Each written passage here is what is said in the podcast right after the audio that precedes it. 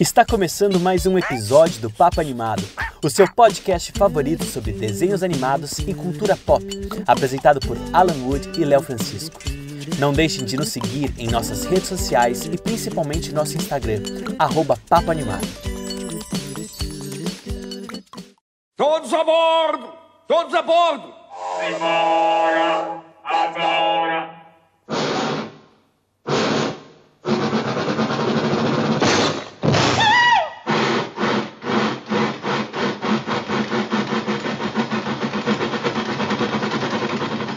Tá começando mais um episódio do podcast. Mananana. Mentira, papo animado. Eu sou Alan Wood e tô aqui com minhas orelhas de abano pra falar com ele. Ah, será que ele tem orelhas de abano também? Léo Francisco. E aí, cara? Eu tô mais pro ratinho conselheiro ó, do que o, o Dumbo. Eu tô bem, e você? Como foi da semana passada que a gente fez um tema maravilhoso para essa semana? Que a gente. Essa semana a gente teve que pesquisar, né, ela, para poder falar sobre o, o, tema dessa semana. É, algumas pessoas pesquisaram, algumas pessoas fizeram a lição de casa. A gente trouxe esse convidado exatamente pra eu não ter que fazer lição de casa. Eu vim abrir o programa, tá, galera? Eu volto só no final, tá bom? No final eu dou o ar da graça, tá bom? Mas é isso que eu vou fazer hoje, esse é meu job. O, convidado, o Alan vai fazer uma entrevista com o diretor do curta-metragem Napo que está estreando semana que vem no, no YouTube de graça.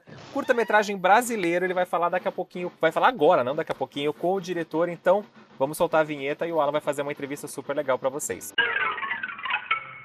Bom, estamos aqui então com Gustavo Ribeiro, ele aí que é o responsável pelo curta Napo, e a gente chamou aqui ele para falar sobre esse curta, na mesma que vai estrear aí no dia da animação. Ah, aliás, né, já, já vou, eu já quero. A minha primeira pergunta é essa.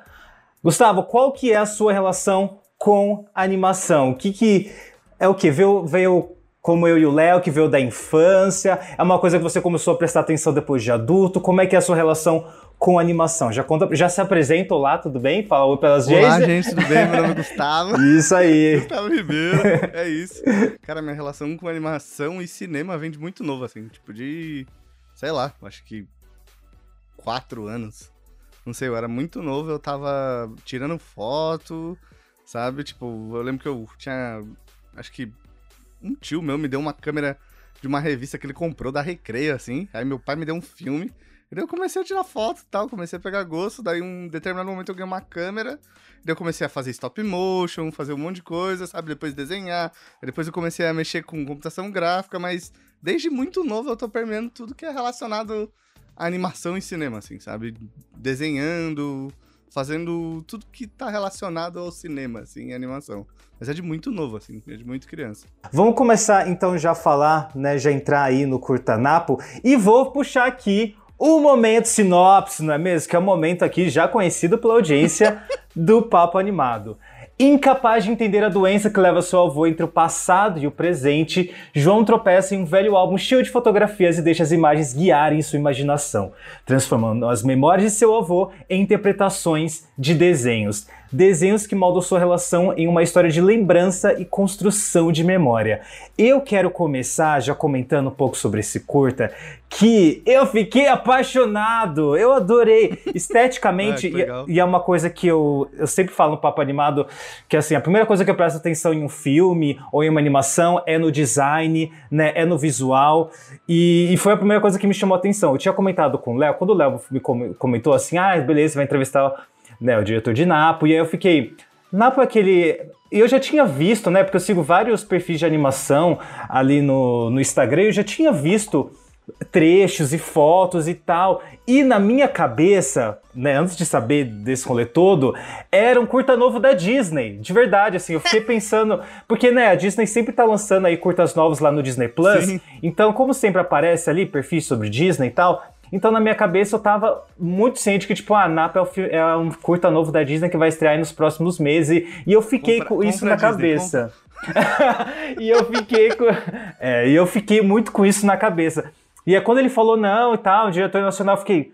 É o quê? Como assim? Porque realmente é um visual muito bonito, assim, né? Ele tem esse visual 3D, que quando você pega as fotos lembra muito algumas produções super internacionais, então eu fiquei realmente muito surpreso. Ah, que legal. A gente trabalhou duro pra isso. É, eu imagino, eu vi lá os créditos, o tanto de. é muita gente envolvida né, na produção. É. Como é que foi esse processo? Porque assim, primeiro você tem a, a Miralumo Filmes, né, que já, tem, já tá funcionando aí há um tempo. Inclusive, adorei saber aí que é do Paraná, que eu moro no Paraná, só que eu moro em Londrina. Vamos, aí, vamos comentar sobre isso daqui a pouco, mas como é que foi a produção desse, desse curta e como é que surgiu a ideia? Enfim, conta tudo. Cara, a produção do filme foi muito doida, assim, porque foi um negócio total da casa, assim. Saiu um edital no Paraná aqui, o edital do Estado do Paraná, acho que você, você do Paraná você deve saber, uhum. tem um profi, edital Profis. Sim. O edital do Estado, foi a primeira edição do Profis, a gente tava no terceiro ano da faculdade, a gente falou assim, ah, vamos escrever um projeto para isso. A gente se juntou, eu, Thaís, Daniel, Gabi, ah, falamos, vamos escrever um projeto para isso. Acho que a gente fez isso em duas semanas, assim, sabe? Escreveu um, a primeira versão do roteiro em duas semanas e o Dan, ele, a avó dele tinha Alzheimer. Eu falei, pô, eu queria falar alguma. fazer alguma parada sobre isso, assim.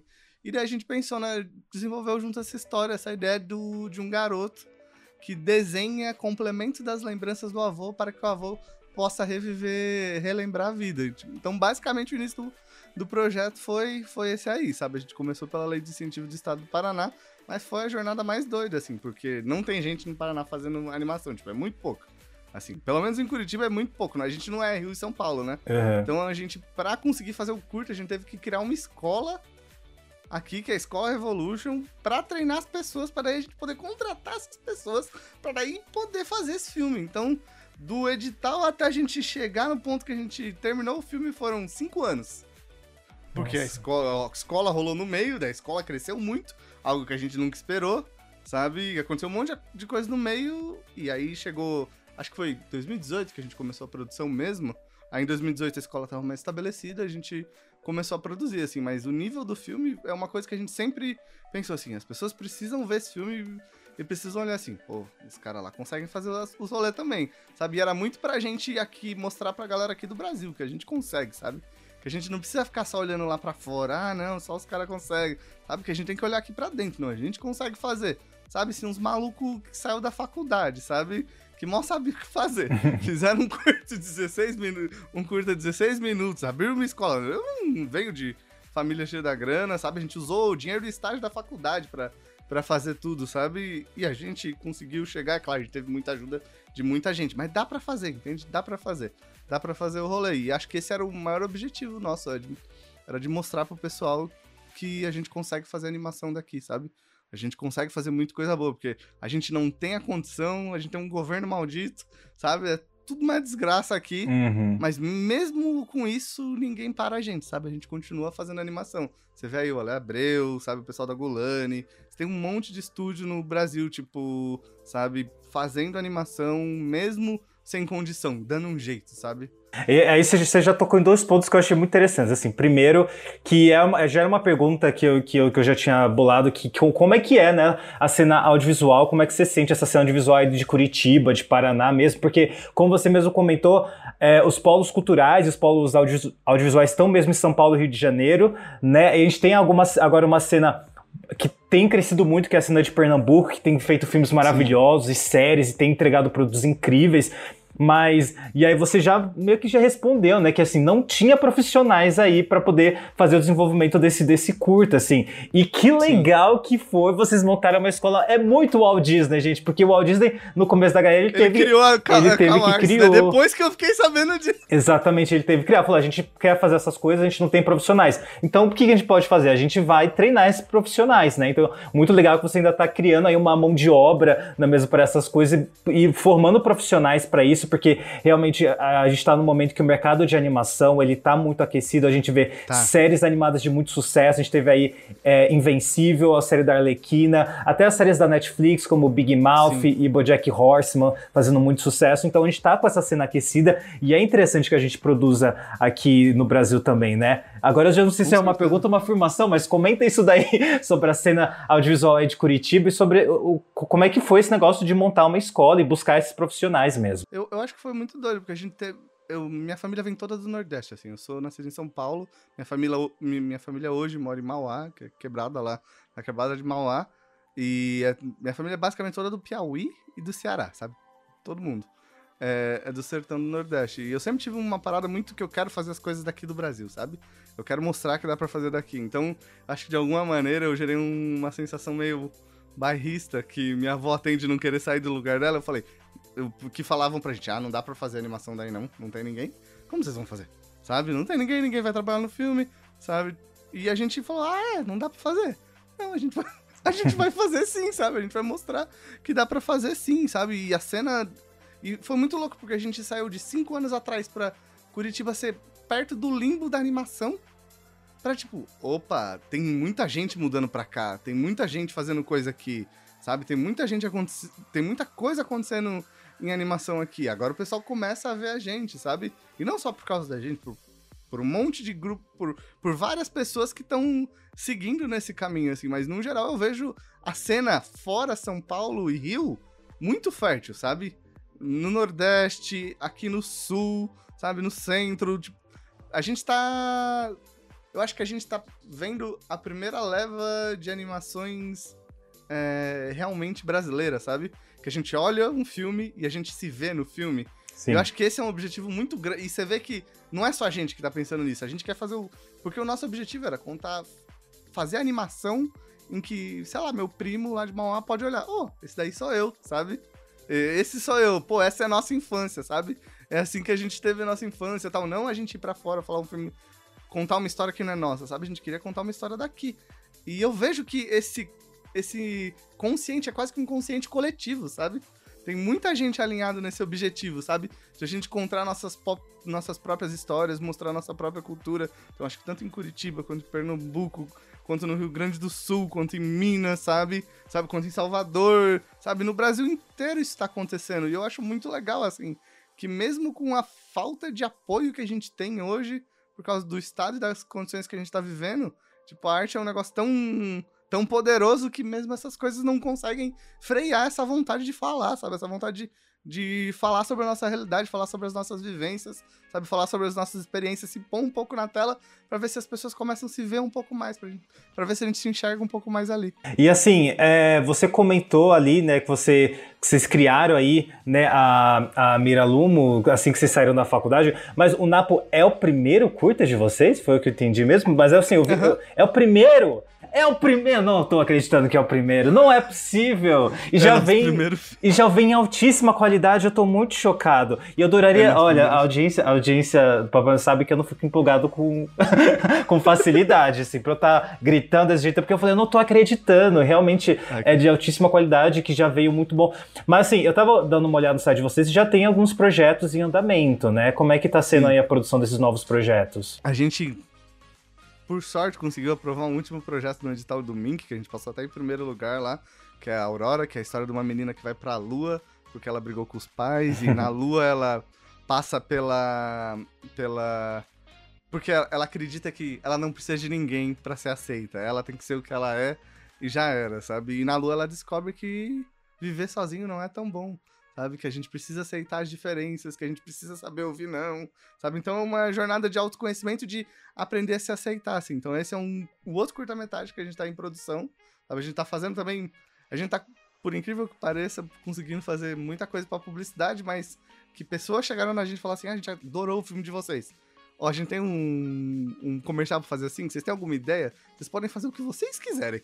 Tal. E a gente tá fazendo um comercial muito louco de Natal, que é sobre dois gatinhos no interior de São Paulo. Sabe que a gente tá tentando adicionar um elemento de mais brasilidade. A gente também tá desenvolvendo projeto pra série. A gente terminou há um ano e meio atrás nossa graphic novel, o Shimira, sabe? Então tem um monte de coisa acontecendo. A gente tem, tá desenvolvendo projeto pra longa também. Mas no momento eu vejo muita gente se solidificando mais em estilo, em, na nossa voz, sabe? A gente. Eu, quero que agora a gente. A gente tentou muito mostrar no NAP que a gente conseguia chegar lá. Sabe? Agora eu quero que a gente só queira ser a gente, sabe? Não a Disney. A gente quer ser a Miralumo, sabe? Não, vocês que esse é chegaram. o caminho. Não, vocês chegaram lá, assim, porque eu realmente fiquei chocado que esse é o primeiro e já veio, assim, muito bom. Não só na questão estética, mas a questão narrativa, né? Porque ele é um curta, que legal, né, com- comentando um pouco mais sobre o curta, ele é um curta que ele não tem falas, né? Então, assim, isso é ótimo, até mesmo porque ele rodou festivais, né? Foram 60 Sim. festivais, vocês ganharam 20 prêmios, é isso, né? Isso. Então, assim, já- isso já é um- uma carta, assim, uma, uma ótima coisa pra ter em portfólio, né? 20 prêmios no primeiro, no primeiro curto já é um negócio legal pra ter no portfólio. Pô, a gente rodou bastante. É legal, né? Vocês fizeram isso e, é- e é co- como é difícil fazer um, um- uma, uma- um curta sem falas, ainda mais é um curta que tem 16 minutos, então assim, vocês conseguiram preencher isso, não ficou chato, você fica mexido com a história. Eu, pessoalmente, meu, meu, meu avô teve. Meu avô também teve Alzheimer, então eu fiquei pessoalmente atingido pelo curta de, Ai, de ver e de entender de falar, porra, como eu queria ter tido essa ideia de- de de, de desenhar as fotos para que. Porque, assim, é uma sacada muito legal esse negócio de. Às vezes a foto não te traz a lembrança, mas às vezes um desenho que talvez seja até muito mais expressivo ou é alguma coisa que está fora da foto. E, e, e você consegue acessar essa memória. É também um- uma certa homenagem à animação, né? Você É, pode comentar um pouco 100%. sobre isso? 100%. Tem uma inspiração, por exemplo, os desenhos, as lembranças 2D tem uma experiência, tem uma, tem uma inspiração muito grande no Menino, Menino e o Mundo, sabe? Do Uhum. Ale Abreu.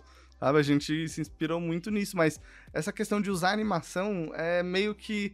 Eu acho que é aí que foi o ponto que eu mais me botei no filme, porque por muito tempo, por coisas que eu passei na vida, eu me encontrava só. Eu era muito aquilo, sabe? É, Ali era o ponto em que eu conseguia me conectar com as pessoas, sabe? Mostrando meus filmes, mostrando as paradas que eu fazia, sabe? Ali que eu conseguia ser eu, assim, sabe? Então, de algum ponto, é- esse é. O João, o João é um pouco eu também tentando me conectar através do, do cinema, assim, sabe? Através do cinema, sabe? A gente falando sobre esse poder expressivo que, que a animação tem, porque o que acontece com a animação. Não importa se você exa- exagera, sabe? As pessoas aceitam os exageros na, na animação. A animação, ela é convidativa de início, sabe? Ela te chama pra... é, a gente aceita mais ela, sabe? A gente aceita mais... as- Tudo fica mais leve dentro de uma animação, sabe? Dependendo de como você trabalha o design, as cores, as luzes, sabe? Então a gente queria falar um pouco sobre esse poder da animação de fazer a gente se projetar dentro daquilo. E o uso da arte, do- dos desenhos, é também uma discussão de sobre pô, existem outras maneiras de a gente acessar a memória, sabe? Uma coisa que sempre me vinha muito, que eu lembrei agora, é quando eu chegava na casa da minha avó e minha avó fazia uma comida específica, sabe? E você sentia aquele cheiro, assim, e você. Quase como a história do Ratatouille, que ele sentia o cheiro da comida e ele lembrava do momento que aquela comida estava sendo feita. Uhum. Sabe? E eu consigo, por exemplo, pra mim, eu consigo lembrar de momentos em que eu tava vendo filme e eu, que, que eu tava com a minha avó, sabe? Pô, quando eu assisti Exterminador do Futuro 2 com a minha avó, sabe? Então, eu, eu lembro de... Eu tenho muitas memórias ligadas à arte, sabe? A arte, ela permeia minhas memórias, sabe? E o fazer da arte me conecta às pessoas, sabe? É como eu me sinto capaz de me conectar, é através daí que eu consigo ser um pouco mais eu, sabe? Eu acho que o filme é um pouco sobre isso também, é sobre esse poder que a arte tem de conectar a gente, de fazer a gente se projetar, de fazer a gente se ver nas coisas, de fazer a gente enfrentar nossas dores, os nossos medos, sabe? O João tá se transformando ali ao se relacionar com o avô, porque ele também tá entendendo que ele é um pouco do avô, sabe? E o avô, ele tá tendo acesso àquelas lembranças que já estavam muito distantes pra ele, sabe? Porque de alguma maneira a arte trazia aquilo de volta pra ele, sabe? Os desenhos foram capazes de fazer uma coisa que a memória racional não foi, sabe? Que é de trazer a sensação do momento, sabe? Uhum. E o filme é muito sobre isso, sabe? Sobre estar ao lado. Sabe? A importância de a gente estar ao lado dessas pessoas, de a gente estar ao lado das pessoas que a gente ama e que muito da relação não é construída de uma maneira verbal, né? Ela é construída através do contato, do carinho, do afeto, sabe? Da presença, sabe? Do estar ali, do estar presente. E acho que o filme é muito sobre isso, porque o desenho tá presente, o garoto tá presente, a mãe tão presente, sabe? O avô está ali, então. E a gente tá vivendo a pandemia, então a gente tá todo. to- to- todos nós estamos sendo obrigados a estar presentes, sabe? Então é, é um outro rolê. A gente, como podcast de animação, a gente entende o poder que a animação tem, que os desenhos têm, que a arte traz pra gente, né? De transformar mesmo e de criar conexões, né? É um negócio Exato. muito, muito bonito. Bom, gente, o Curta estreia gratuitamente aí no YouTube no Dia Internacional da Animação, que é o dia 28 de outubro. Muito perspicaz. Muito perspicaz, hein? Estrear nesse dia, olha só. Então, assim, convida aí o pessoal do Papo Animado pra assistir o curta lá no YouTube. É, vai estar no canal da, da Mira Lumo Filmes, onde é que as pessoas vão poder encontrar? o curta. Vai estar no canal do YouTube da Mira Lumo Filmes, é só você digitar lá. Mira Lumo Filmes. Mira Lumo é um nome que não existe em nenhum outro lugar. Na verdade, só existe um cavalo no mundo que se chama Mira Lumo. Olha Então, só, se você hein? digitar Mira Lumo, você só vai achar. você só vai achar a gente em qualquer pesquisa do YouTube ou do Google. Às vezes você pode ver um cavalo, mas não estranha. Na outras partes vai ser a gente. Não, eu fui procurar e realmente só tem ele, gente. É, é, e vão assistir, mas assim, leva um lencinho só por via das dúvidas, tá, galera? Eu fui pego de surpresa, tá bom? Então, assim, leva um, um- um lencinho que é pra chorar. Gustavo, muito obrigado aí pela sua participação aqui. Desejo muito sucesso. Assim, não sei se nem precisa, se precisa, porque assim, a pessoa que já ganhou 20 prêmios do primeiro curta, assim, já tá bem melhor do que eu, tá? assim, já tá, já tá fazendo sucesso. Mas espero te ver muito mais por aqui para poder falar sobre os próximos projetos, tá? Ah, a gente legal. tá aqui para apoiar a animação, principalmente a animação nacional, que é uma coisa que a gente é apaixonado, a gente sempre incentiva as pessoas a assistirem também. E, e- e, assim, saber que isso tá acontecendo aqui do ladinho de casa, gente, maravilhoso, tá? Ah, eu E vou obrigado você, assim. Obrigado pela oportunidade, pela iniciativa. Essa iniciativa de divulgar a animação brasileira é muito importante, assim, sabe? Porque é só assim que a gente vai cada vez ganhar mais espaço, que as pessoas vão cada vez dar mais, parar de olhar pra fora e começar a olhar mais pra dentro aqui, do que a gente faz aqui. Então, obrigado pela iniciativa. É, gente, por favor, vamos ver mesmo, porque assim, olha, realmente eu fiquei espantado com a qualidade, é maravilhoso. Muito obrigado, Gustavo. Bora então para nossa para o nosso papo da semana. Vai Alan do Futuro. O que, que você quer falar agora? Roda a vinheta.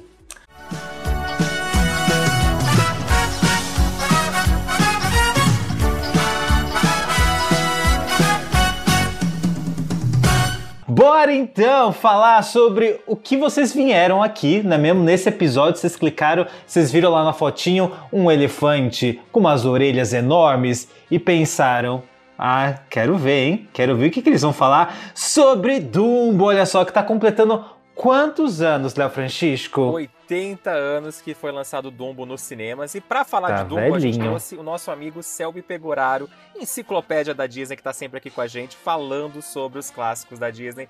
Fala, Selby, tudo bom com você? Olá, tudo bem? Meu amigo Léo, meu amigo Alan. Sempre um prazer estar com vocês aqui, ainda mais falando de um filme como Dumbo, que é um filme muito importante na filmografia Disney. Mas como eu sou um bom ouvinte do Papo Animado, eu só gostaria de, de falar que eu ouvi a edição de vocês sobre o Se Minha Cama Voasse. É um filme muito Putz. bom, viu? Que vocês devem ter ouvido e achado ruim aí, que vocês falaram muito Hum. mal. Inclusive Eu a sequência do filme, futebol, vai, eu que é o defendi. destaque do filme. Ah, é muito longo, é muito... Mas é mesmo. Aquilo ali foi uma coisa que eu me senti pessoalmente ofendido com aquela, com aquela edição. Ah, é Aquela verdade? edição Conta eu não mais. falei pro Léo, falei quase que eu falei assim, eu não quero mais ser convidado mais, porque aquela edição foi afrontosa. Foi afrontosa. Viu? Mas, Trouxemos um felizmente, representante que, que o assim como Dumbo eu, aqui gostou de é- Se Minha Cama Voasse. Aí eu falei, quando ele falou que era Dumbo, eu falei, melhor eu ir, porque alguém vai lá pra falar mal do Dumbo, né? Então vamos falar bem do Dumbo. É, aqui, meu filho, virou papo desanimado. A gente convida pessoas pra falar mal das coisas, mal das animações. É o que tá virando esse programa, tá bom? E a cegonha vem aí, e eu vou lhe falar. Nem pense em fugir, pois ela vai te achar. No frio do Alasca ou ao sol do Tahiti. Olha que a cegonha vem aí. E Dumbo foi lançado nos cinemas dos Estados Unidos no dia 31 de outubro de 1941. No Brasil chegou um ano depois, teve uma pré-estreia no Rio de Janeiro em 10 de julho de 42 e chegou nos cinemas no dia 13 de julho. Alan, pra quem não conhece Dumbo, que é uma historinha curtinha, que só tem uma hora de duração, conta pra gente. Dumbo é um bebê elefante de um circo que nasceu com orelhas enormes. Isso todo mundo já sabe, isso está na capa do filme. Após ser ridicularizado por seu grupo de amigos. Que amigos são esses? Que amigos são esses? Ele se transforma na principal atração do seu de seu circo quando descobre que, usando suas orelhas, é capaz de fazer o que nenhum outro elefante consegue. Ah, vocês sabem o que é? Exatamente, está na capa do filme Voar. Bora então falar sobre esse grande clássico. É o quarto, né? O quarto clássico da Disney, Dumbo. Olha só, esse filmezinho aí, né? Que é um dos menores, né? Da Disney. Parece que é o segundo menor, não é mesmo? Só perde pra Alô Amigos ou já foi a Bahia? Já não lembro, mas é um Não, desses. Ele é o menor clássico da Disney. Ele foi baseado na história Dumbo, o Elefante Voador, né? Escrita pela Helen é, Aberson e Howard Peer. Ele foi vencedor do Oscar de melhor trilha sonora e foi indicado ao Oscar de melhor canção por Baby Mine. E também teve, sua, teve uma premiação em Cannes em 47, ele foi eleito o melhor design de animação. Mas eu vou falar um pouquinho sobre a época, um pouco antes do filme ser lançado. Queria que o Selby pudesse falar também um pouquinho sobre isso, que acho que ele sabe um pouquinho mais do que a gente. É, essa época que o Dumbo foi lançado foi uma época bem problemática para Disney. Primeiro que estava rolando a Segunda Guerra Mundial, e depois do sucesso de Branca de Neve, a gente teve dois fracassos. Pinóquio e Fantasia foram filmes muito caros, e Dumbo acabou sendo lançado de uma forma muito barata para que o estúdio não não entrasse em falência, né, Selby? Exatamente, é. O Dumbo, eu gosto muito de Dumbo, inclusive eu tô louco para rever. E eu fiquei numa dúvida cruel, porque geralmente quando eu sou convidado para comentar, eu gosto de assistir, né? Acredito que vocês também assistam, né? Mas eu não quis rever porque a maioria dos clássicos eu tô, eu tô há muito tempo sem ver, porque eu quero revê-los em ordem cronológica, né? Para um trabalho que eu quero fazer de pesquisa o ano que vem, a partir do ano que vem pelo menos. Então eu acabei indo até reler coisas sobre o Dumbo, né? Vi algumas cenas do Dumbo, mas eu não quis rever o filme. Mas ele é um filme bem especial, né? Como o Léo comentou, tem tudo a ver com o contexto né, da época da, da produção, que é o contexto da Segunda Guerra Mundial, né? Já, já estava tendo a guerra na, na Europa, os Estados Unidos ainda não. Por incrível que pareça, a, a, os Estados Unidos entram na guerra pouco depois da estreia do Dumbo. Né? A estreia do Dumbo acho que é em outubro, o ataque lá na, em Pearl Harbor, no Havaí, é em dezembro. Né? Aí que Isso. os Estados Unidos entram, entram em guerra. Só que o que acontece, né? Pra, até para a gente explicar um pouco o que, que é esse fracasso de Pinóquio e fantasia. É, não é que é um fracasso artístico, tá? é, um, é um fracasso econômico. Por quê? É, o mercado europeu ele acabou ficando fechado por causa da guerra. Então, os, filmes que eram exibidos na Europa, né, antes de, de eclodir a guerra ali, ficou bloqueado o mercado. Inclusive, os filmes que foram exibidos também depois da guerra, por um bom tempo, até a década de 50, não podia ser é, exportado para os Estados Unidos. Tanto é que isso explica até por que, que os estúdios Disney passaram a produzir filmes live action nos anos 50. Vocês devem lembrar no Disney Plus tem vários. Não sei se tem a Ilha do Tesouro. Agora tem. Não, tem, né? Ilha do Tesouro, tem as aventuras de Robin Hood. Tem uma série de filmes live action que a Disney fez nos anos 50. E eles acabaram sendo forçados a fazer isso porque foi um dinheiro bloqueado. Então era um dinheiro de exibição das animações que ficou bloqueado na Europa e aí não podia voltar para os Estados Unidos. E como fazer? Não, a Disney você pode usar se você produzir os seus filmes aqui. Aí a gente deixa você usar o dinheiro. Então foi isso. Então, você imagina, com Branca de Neve, que foi um mega sucesso. Aí você tem Pinóquio e Fantasia, que já tem um, um, um, mercado já reduzido. Tiveram custos altos, né? Tanto fantasia e custos muito Pinóquio altos, foram muito caros custos muito altos. Então, aí o que, que acontece? Quando chega é, logo depois da estreia do Fantasia, você tem várias coisas acontecendo. Uma é um estreitamento dos Estados Unidos com a América Latina, que vai dar na política de boa vizinhança, vai dar no Alô Amigos, no Você Já Foi a Bahia, que era justamente uma, uma, uma forma de fomentar também a, a, a, as relações com a América Latina para que o mercado também aumentasse, né? Mas que não iria acontecer a curto prazo nunca, porque a nossa situação era muito atrasada em relação à Europa, né? então não, tinha como. É, havia um outro problema que foi a greve nos estúdios Disney em 1941, né? que atrasou também a produção do, do, do Dumbo e de outros filmes na época.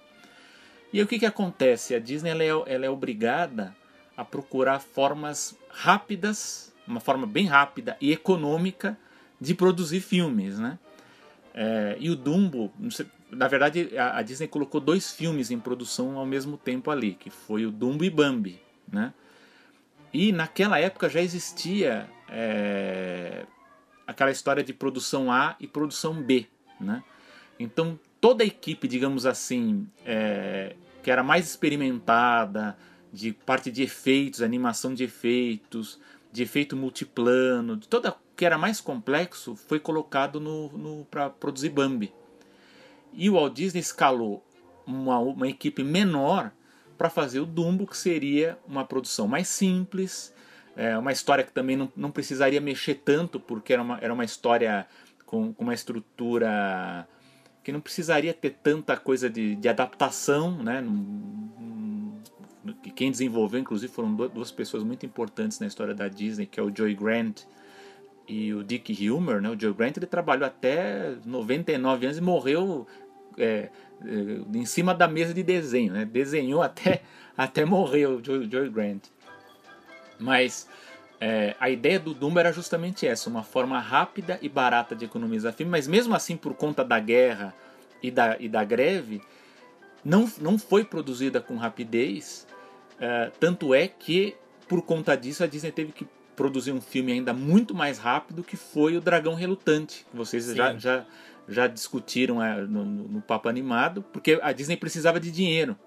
Então eles lançaram o Dragão Relutante e aí que logo depois a animação é, a live action reais, com animação, que era uma coisa mais barata também, né? Uma espécie de bastidores, até um registro muito legal para ver como que era uh, os estúdios Disney naquele momento.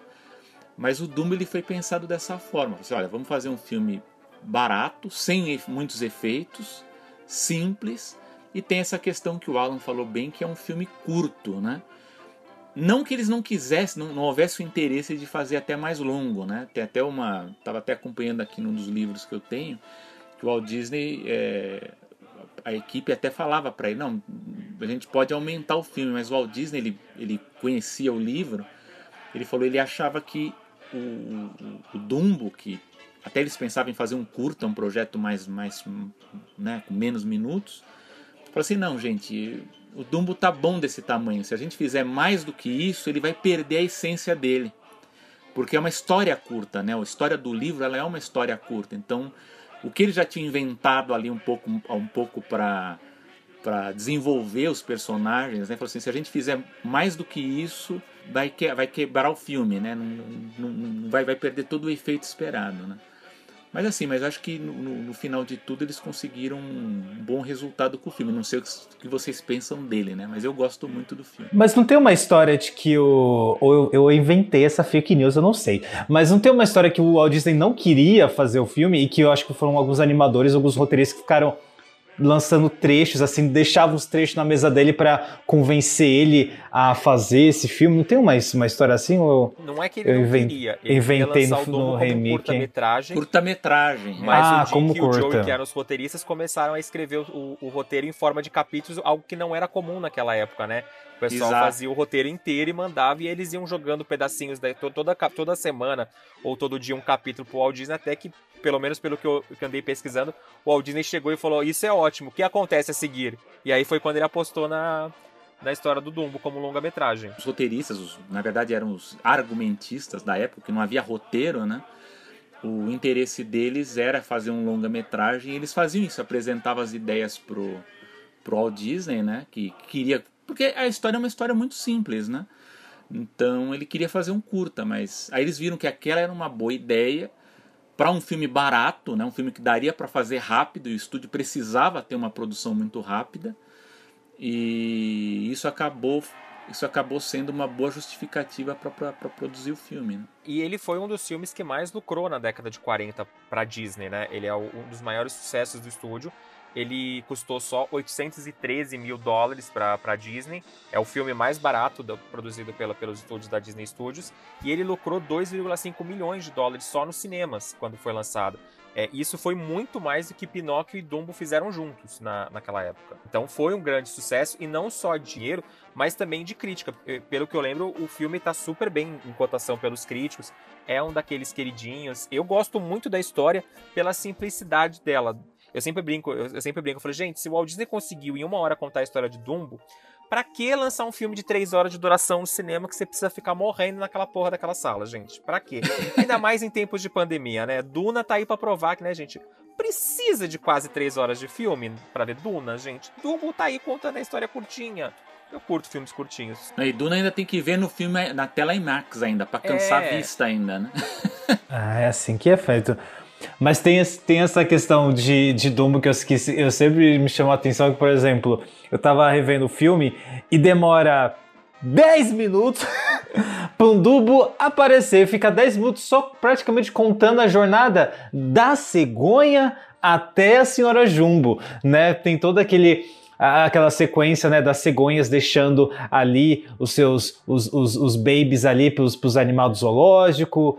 E, e, depois tem a sequência da, da senhora Juba esperando né para a cegonha. E depois eles mudam ali de lugar e tal não sei o que então assim demora é, tipo uns oito minutos e meio para começar né realmente a vir o, o, o na história. Mas assim é um filme que ele é, ele é curto, mas você, realmente você, você, vê numa sentada, assim. Às vezes você, você vê, parece que você tá vendo um curta, sabe? De pô, acabou já? É isso aí? Então, já foi? Né? Ele funciona bem. Mas isso que você fala é, é uma experiência bem legal para quem não viu a animação, né?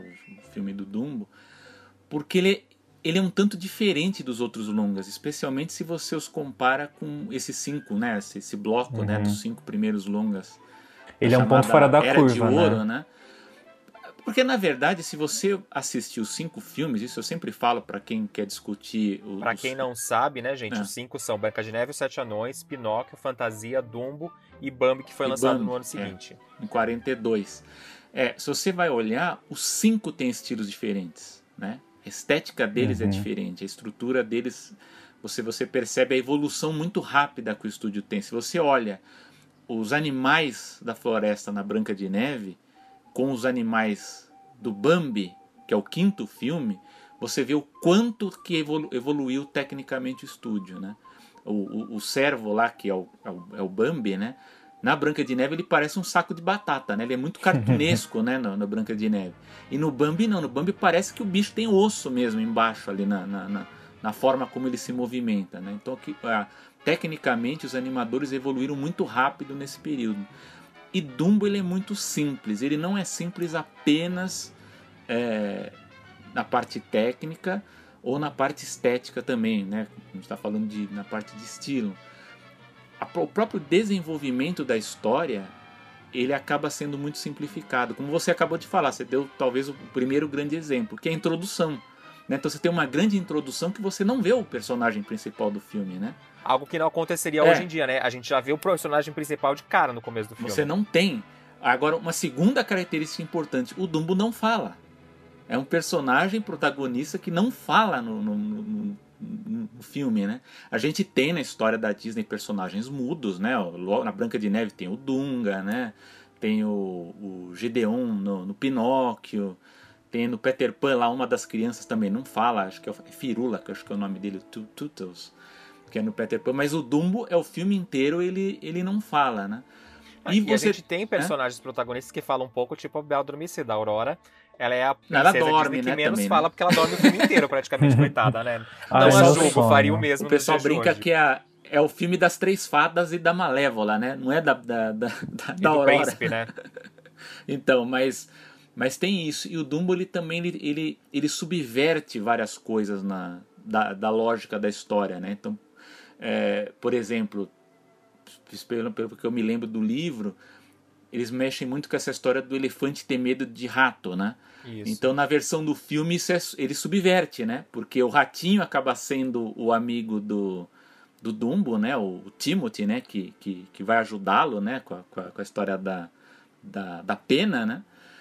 E você vai, você vai subvertendo isso, essa, as noções básicas, né? Mas o Dumbo é o único personagem que tem medo do. que não tem medo do, do, do, rato, né? A gente vê que os outros elefantes têm medo dele. Ah, sim. E é. tem um documentário para quem tiver a oportunidade de assistir no Disney Plus. É, na, na, aba de extras tem uma cena inédita chamada O Conto do Camundongo, que é uma, uma das poucas cenas que foram cortadas do filme que mostra o, o Timothy contando pro Dumbo por que, que os elefantes têm medo dos, dos, dos ratos é. até hoje. É uma cena bem interessante. Ela meio que foge totalmente da, da, da, temática do filme. Parece que é uma outra história, que os, os ratos eram maiores que os elefantes, eles assustavam os elefantes, e por isso que eles têm medo. E eu super entendo porque o Walt Disney cortou a cena, porque ela meio que jogava a história para outro lado, né? Era, era um segmento que não tinha muito a ver com a história do filme. É, e isso prova aquilo que eu falei. Por ser uma história muito limpa, praticamente não tem cena cortada, que é uma coisa que aconteceu nas outras produções. A Branca de Neve, a Branca de Neve tem cena quase finalizada, né, que foi cortada. É, Pinóquio também, Fantasia também teve muita coisa descartada. O Dumbo acho que só teve essa cena, não lembro se teve outras outras coisas, outras ideias. É, não, não, não, não, não pode. Mas assim, o que eu acho legal da história, pela simplicidade, é que para simplificar eles tentam subverter a coisa para simplificar. Então você tem essa coisa do, do Timothy, que é o ratinho, que no livro é um pássaro, né? Então eles inverteram essa lógica.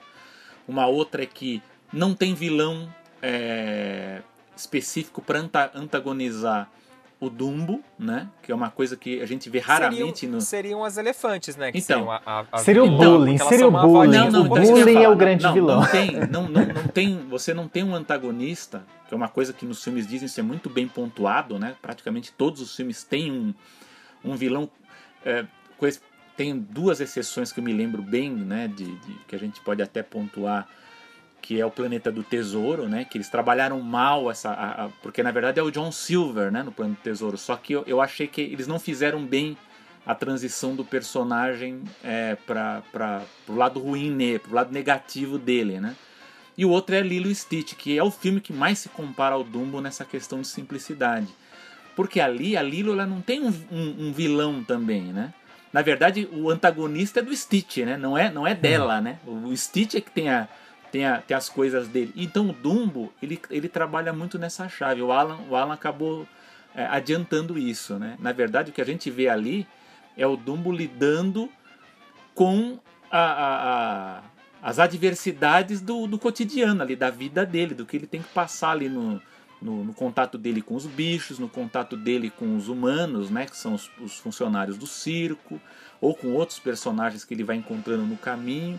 Então não há um vilão específico, né? Ele tem que lidar com vários problemas de acordo com o ambiente em que ele está, né? Então isso é uma coisa bem interessante de ver no, no Dumbo. Tipo a gente na vida, né? E outra coisa que também que, que ajudou a, a baratear bastante a produção é que, assim como Branca de Neve, Dumbo também foi um dos poucos clássicos da Disney que usou fundos de aquarela, né? E o Isso. último filme que a Disney usou isso na, de lá pra cá foi Fantasia 2000, né?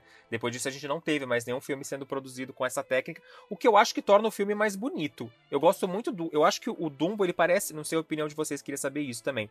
O Dumbo parece um grande livro de A gente já às vezes já usou isso pra comentar algumas animações que ela parece um livro infantil e Dumbo parece um, um, um livro de criança quando você tá assistindo ele. Eu acho que por ele ter essa estrutura quase de. Eu acho que. Eu, eu vejo Dumbo, e aí po- posso estar errado, mas eu vejo Dumbo muito como uma fábula, sabe? Então eu vejo muito isso, e, e eu acho que a estética também contribui para eu. Se eu penso em Branca de Neve como um conto de fada, eu penso em Dumbo como uma fábula, sabe? É uma história ali coesa, ela tem a- o seu, seu sentido ali, não sentido, né? Mas tem o.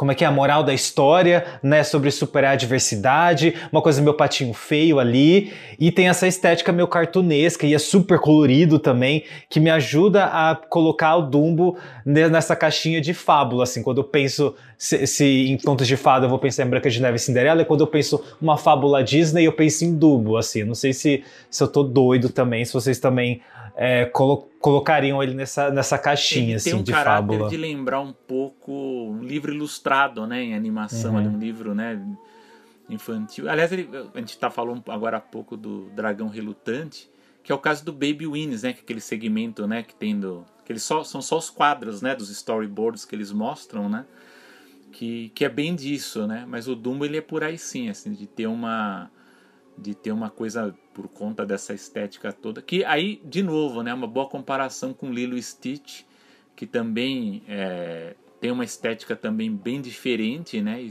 e também tem uma. Ele é muito comparado, né? O, o Lilo Stitch com o Dumbo por causa disso. É uma produção menor, com uma história mais limpa, né? Embora o Dumbo seja mais limpo que o. Que, que, ma- mais limpo e mais simples do que Lilo Stitch. Mas é muito raro ter esse tipo de filme na, na, na história da Disney. Parabéns pra você, parabéns pra você, parabéns, meu. Meu. Meu. Qual é o nome dele? Jumbo. Júnior. Ah, Jumbo Júnior. Ah, hum, Jumbo Júnior. Parabéns ao meu Jumbo Júnior. Parabéns pra. for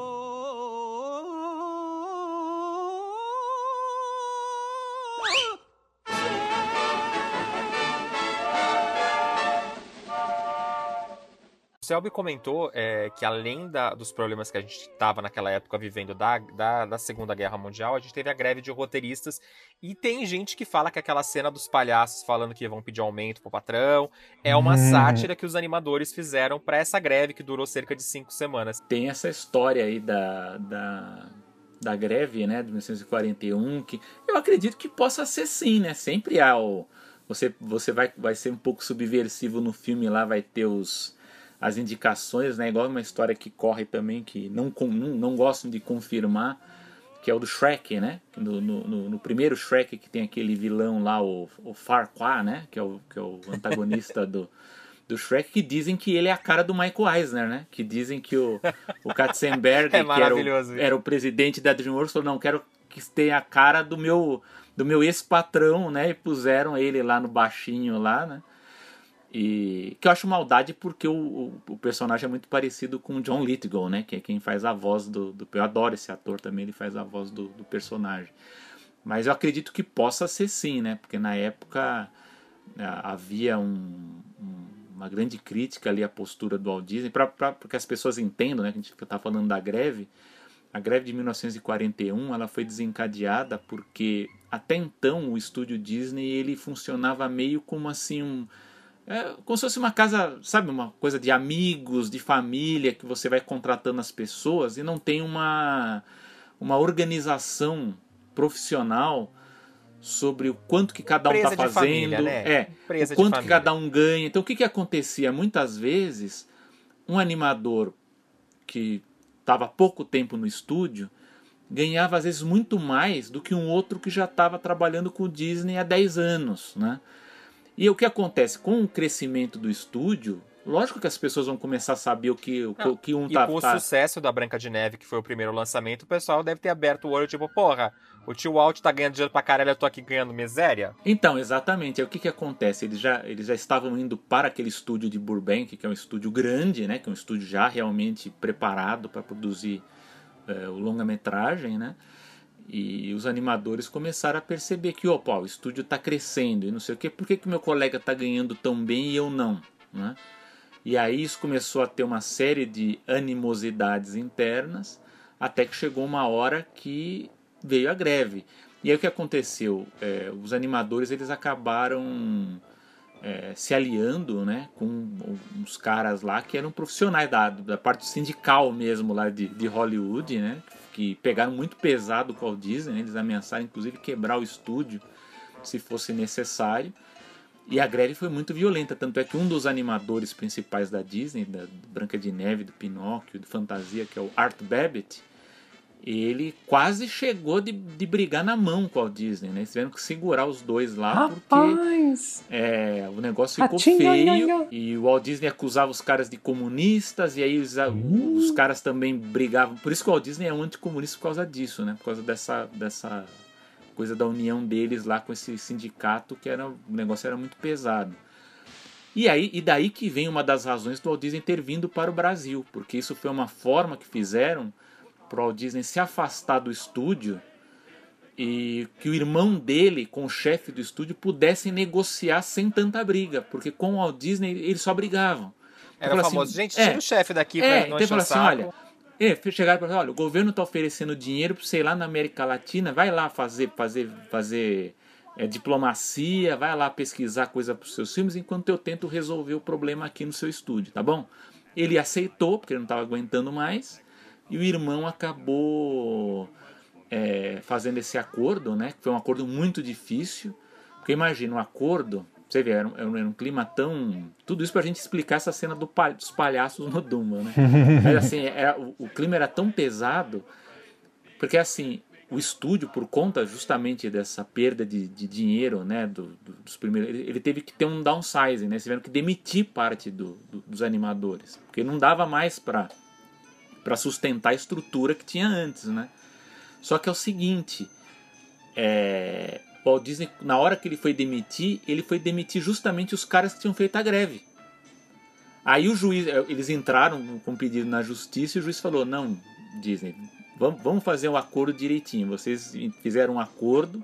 Então é o seguinte: para cada grevista que você demitir, você vai ter que demitir um não grevista. E aí ele teve que fazer isso e isso acabou. Isso foi o que acabou terminando o clima família que havia no estúdio, porque aí finalmente o estúdio começou a, a ser profissional, um negócio, né? né? É, na, nas relações, porque ele falou: você não pode ter um grupo de amigos só, que é só porque os caras não fizeram greve, é, você vai demitir os outros e vai manter esses. Não. Se você vai ter, você vai ter que reduzir o número de pessoas por causa desse problema, você não vai poder culpar só esse grupo, né? Você vai ter que fazer um corte geral, vai valer para todo mundo, né? Tem que ser igualitário, né? E o juiz forçou o Walt Disney a fazer isso, né? De, de, e isso acabou criando, tanto é que tem um outro estúdio, né? Chamado UP, UPA, né? Que aqui em português seria UPA, né? UPA, que foi o que fez o Mr. Magoo, Gerald McBoing. Esses desenhos são é, de uma equipe que eram os grevistas da Disney que foram demitidos. Então, eles criaram esse estúdio porque eles saíram da Disney e acabaram criando. Então, mas é, essa cena dos palhaços, ela teria relação justamente com esse clima difícil que seria dos funcionários de tratar com o chefe, né? E ali eles estão falando no, sobre o dono do circo, né? Sobre o, o cara que, que, que chefia eles lá e teria aquela cena de discussão lá deles ali. Né? Agora, é, fica essa coisa, né? Se, se, eu, eu acredito que possa ter sim uma, um cutucão ali, porque acontecia esse tipo de coisa nos filmes. Essa ideia é sensacional! Vamos falar é, com o chefe! É, é, vamos, vamos pedir um aumento! É, isso vale uma boa grana! Ah, eu vou pedir aumento ao patrão! Ah, eu vou pedir aumento ao patrão! Ah, eu quero mais dinheiro! Vou lá pedir ligeiro! O Dumbo foi um filme, como a gente estava falando, que ele foi muito bem elogiado pela crítica, tanto que na época do lançamento, em dezembro, como o Selby falou, ele seria capa da revista Time, que não era uma coisa muito eventual de acontecer, e ele só não foi capa da Time por conta do atentado de Pearl Harbor, que acabou roubando a cena, mas o filme ganhou matéria, ganhou espaço, foi super elogiado. É, durante os anos de lançamento, ele, ele ganhou histórias em quadrinhos, jogos eletrônicos, inspirou brinquedos, tanto no parque da Disney, e ganhou vários outros derivados. É, queria saber de vocês, o que, que, vocês acham do filme? O Alan não tá falando muito. Alan, conta pra gente o que, que você acha de Dumbo. Ai, tem que dar opinião mesmo ah, aqui. É você, Alan, você chorou com a morte da mãe do Bambi ou com o Dumbo encontrando a mãe lá no Baby Mine? O que que é? Com a, eu chorei. Não, a morte da mãe do Bambi foi um marco na minha não, infância, um né? Marco. Foi um marco na minha infância. Eu, eu chorei. Quem eu não chorar de... não é humano, né? Vamos... Gente, por favor. Eu É, isso. Fica chorando com a morte do Mufasa aqui, enfim. Mas assim, eu adoro. Eu gosto de Dumbo. Não é um filme que eu vejo com frequência, mas é um filme que eu gosto, até porque ele é curto, né? Dá pra, dá pra ver. Dá pra ver Antes de, de boa. dormir, né? Você tá sem sono, você coloca Dumbo pra dar uma chamada no sono, né? Falou, falou que o filme é chato. Então, assim. o Léo Léo já esculhambou, né? Já acabou com o filme, assim.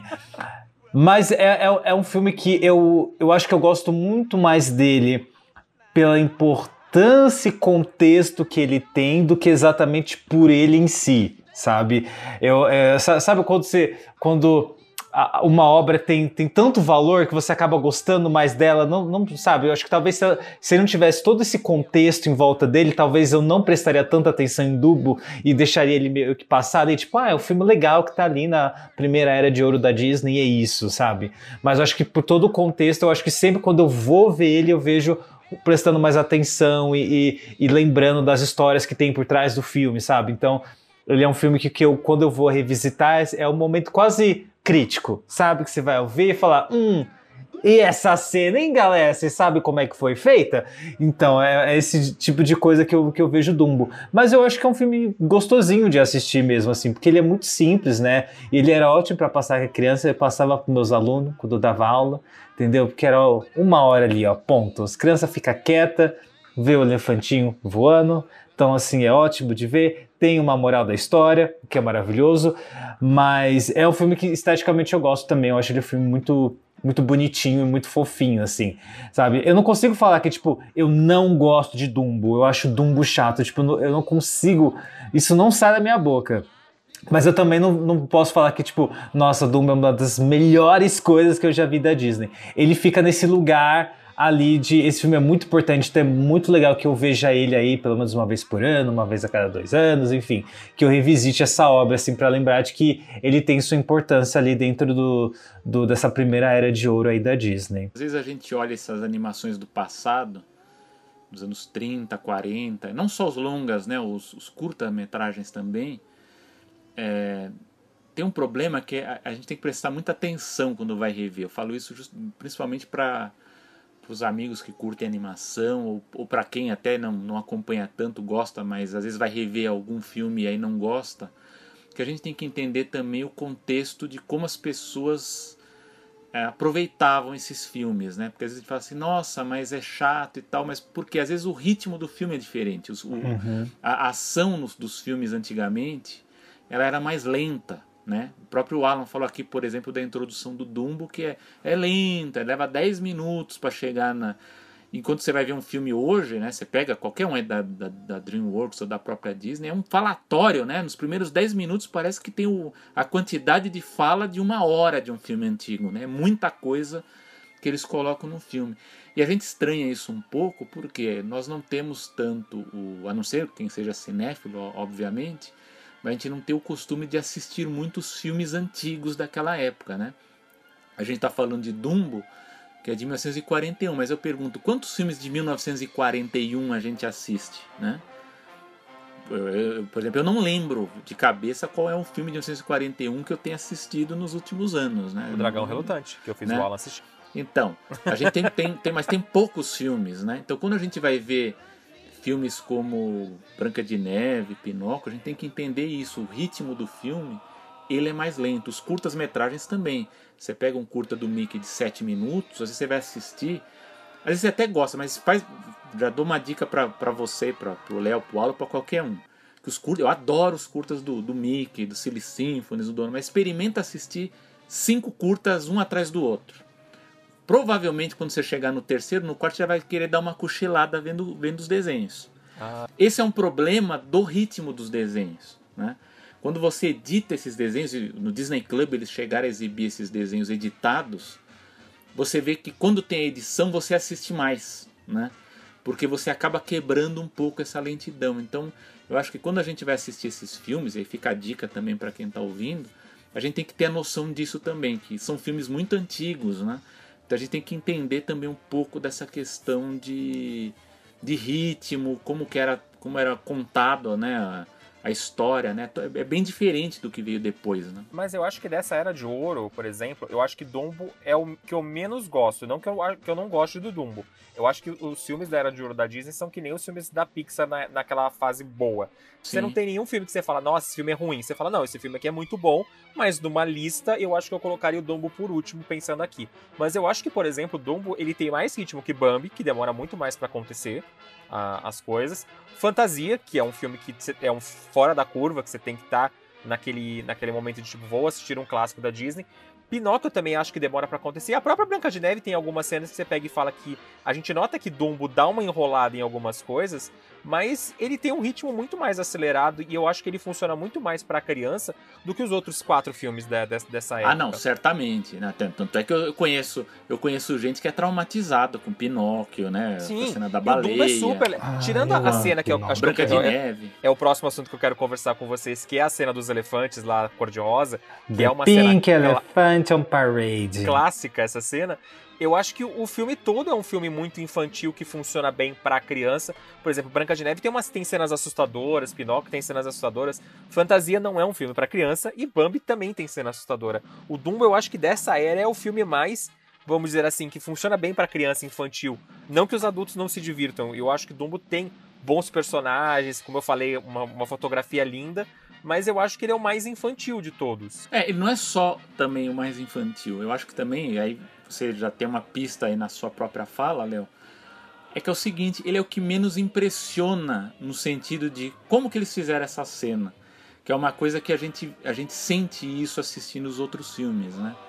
É, eu lembro a última vez que eu assisti Branca de Neve, que eu, eu, em algumas cenas eu fiquei falando assim, nossa, mas como que eles fizeram essa cena específica, esse efeito, né? Porque era, era, tinha muita coisa de animação de efeitos que nunca tinha sido feito antes em animação. Inclusive eu tenho um livro que o John Kennemaker que, que escreveu, que é um diário né, de, de um animador chamado Herman Schultheis, que ele explica como foi feito, né?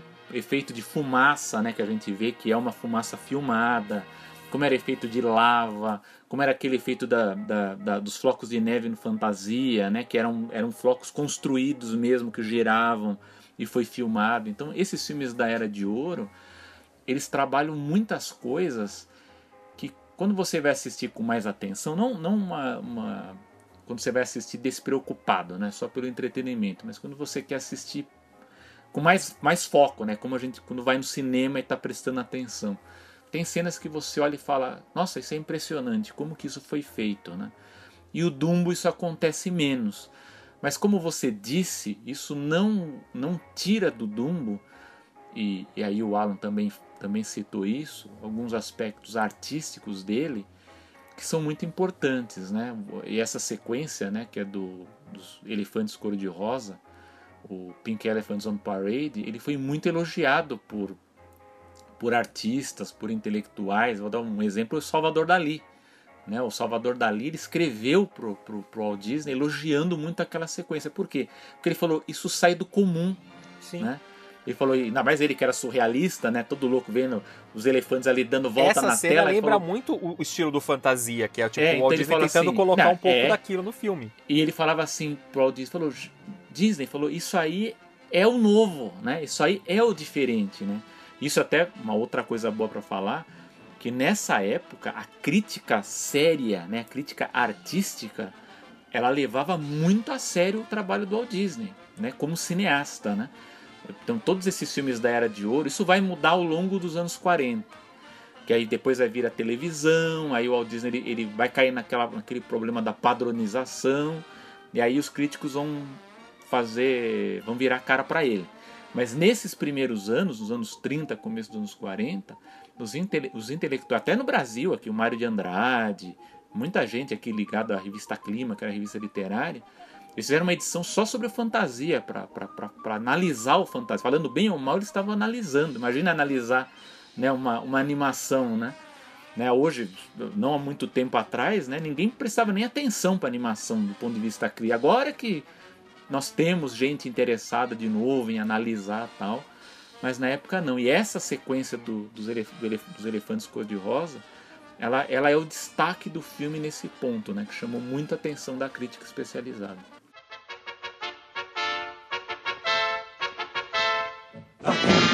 pra passando de lá pra cá, eles vão rapapapapapá. Parece até elefantes em batalhão.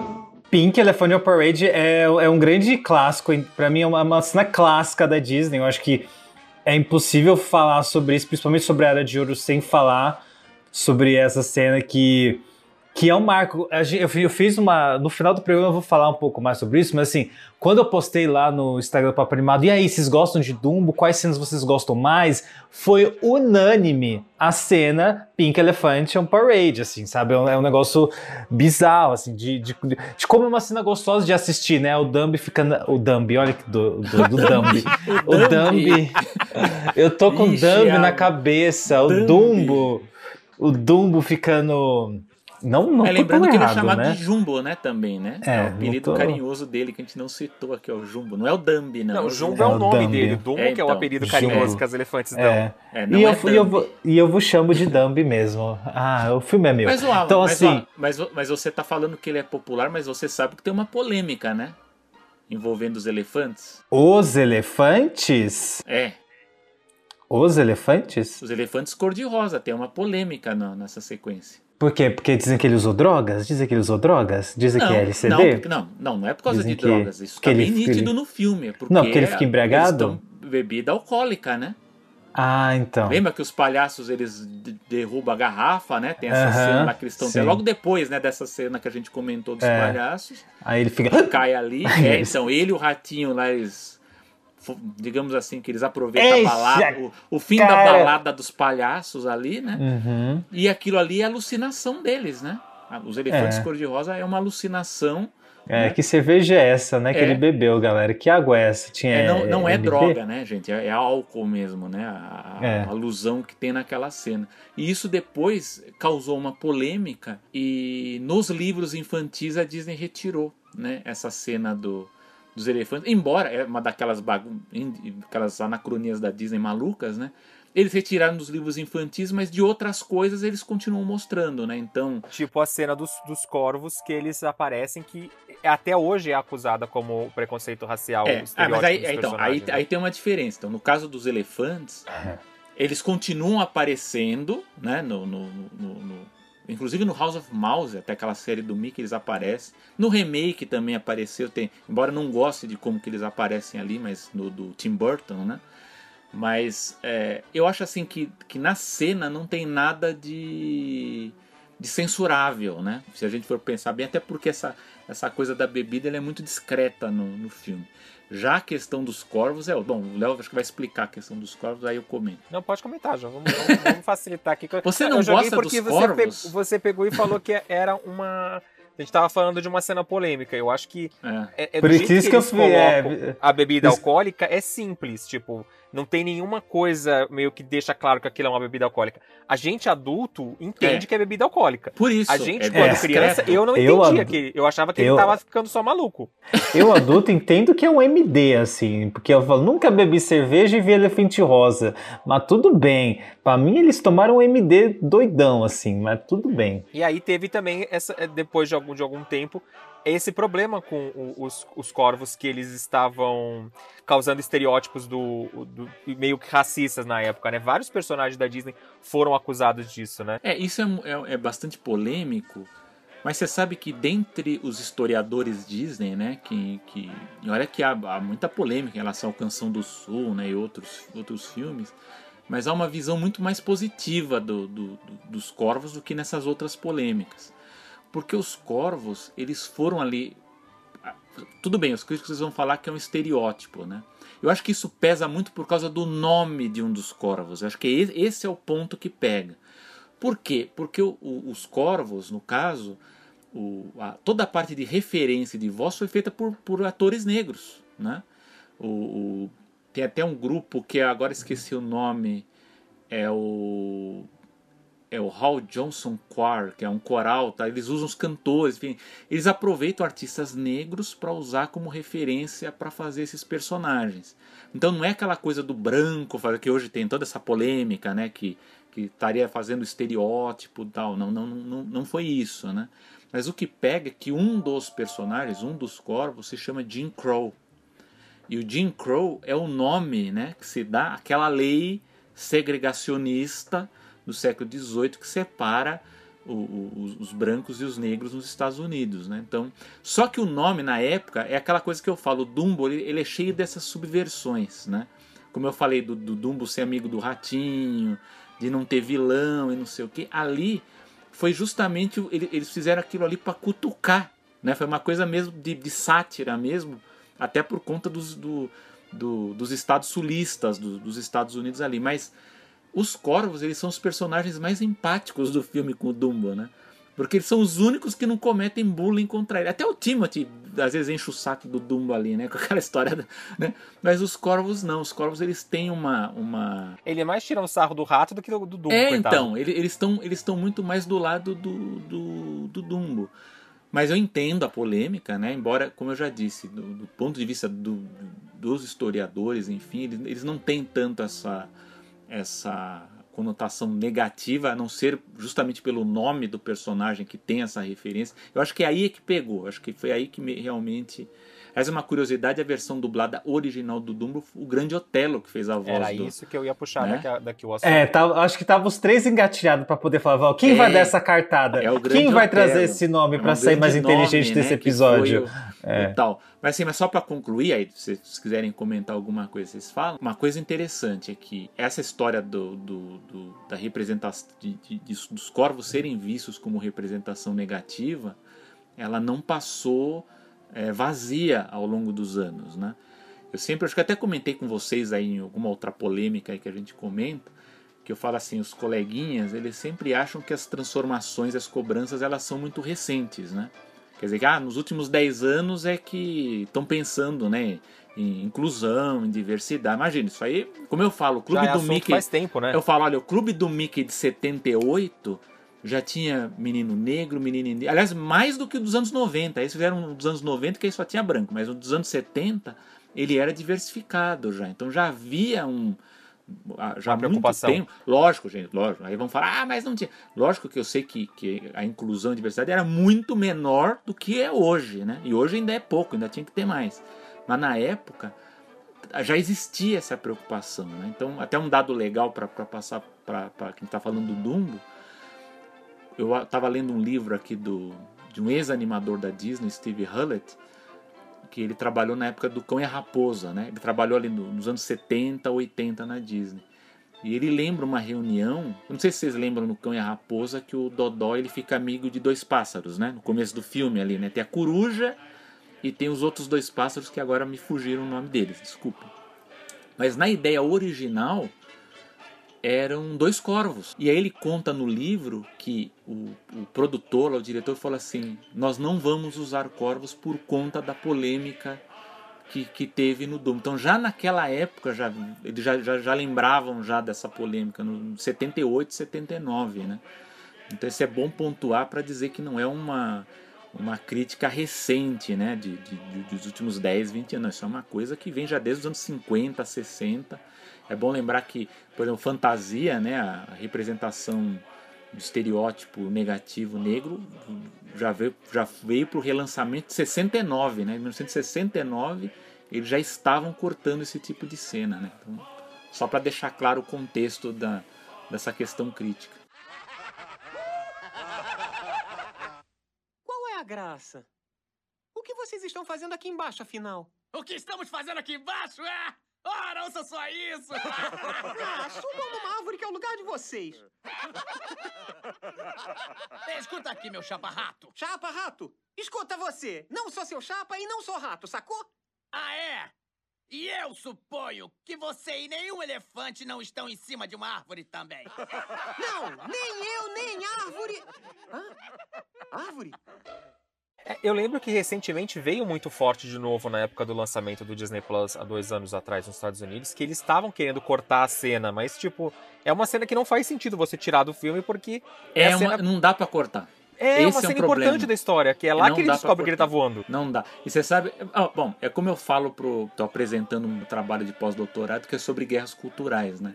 Eu sempre falo o seguinte, gente, a cada 10 anos a gente vai olhar para trás e vai ver coisas negativas. Quer dizer, o que a gente está falando hoje, daqui a 10 anos a gente vai olhar para trás, a gente vai ver coisas que, enfim, não deveria ter falado, ou coisas que estão sendo produzidas que a gente assiste e acha, ok, tá tudo ok, vai ver problema, né? Então, como você falou, a cena dos corvos ela é uma cena essencial. Você não tem como cortar. Mas só para dar um exemplo de como as polêmicas mudam, e a gente, eu acho que vocês vão comentar daqui a pouco, no caso do Tim Burton, a polêmica não foi os corvos, né? O problema foi usar o circo, né? Era uma outra Sim. polêmica completamente diferente, né? ele não, porque que vai ter os no animais. final do filme, é. porque hoje em dia não é legal É. você ter animais no circo. Ah, vai ter os animais do circo. Mas você imagina, né? Você vê como a polêmica muda, né? O o entendimento muda de, tempo, de, um, de um tempo para o outro, né?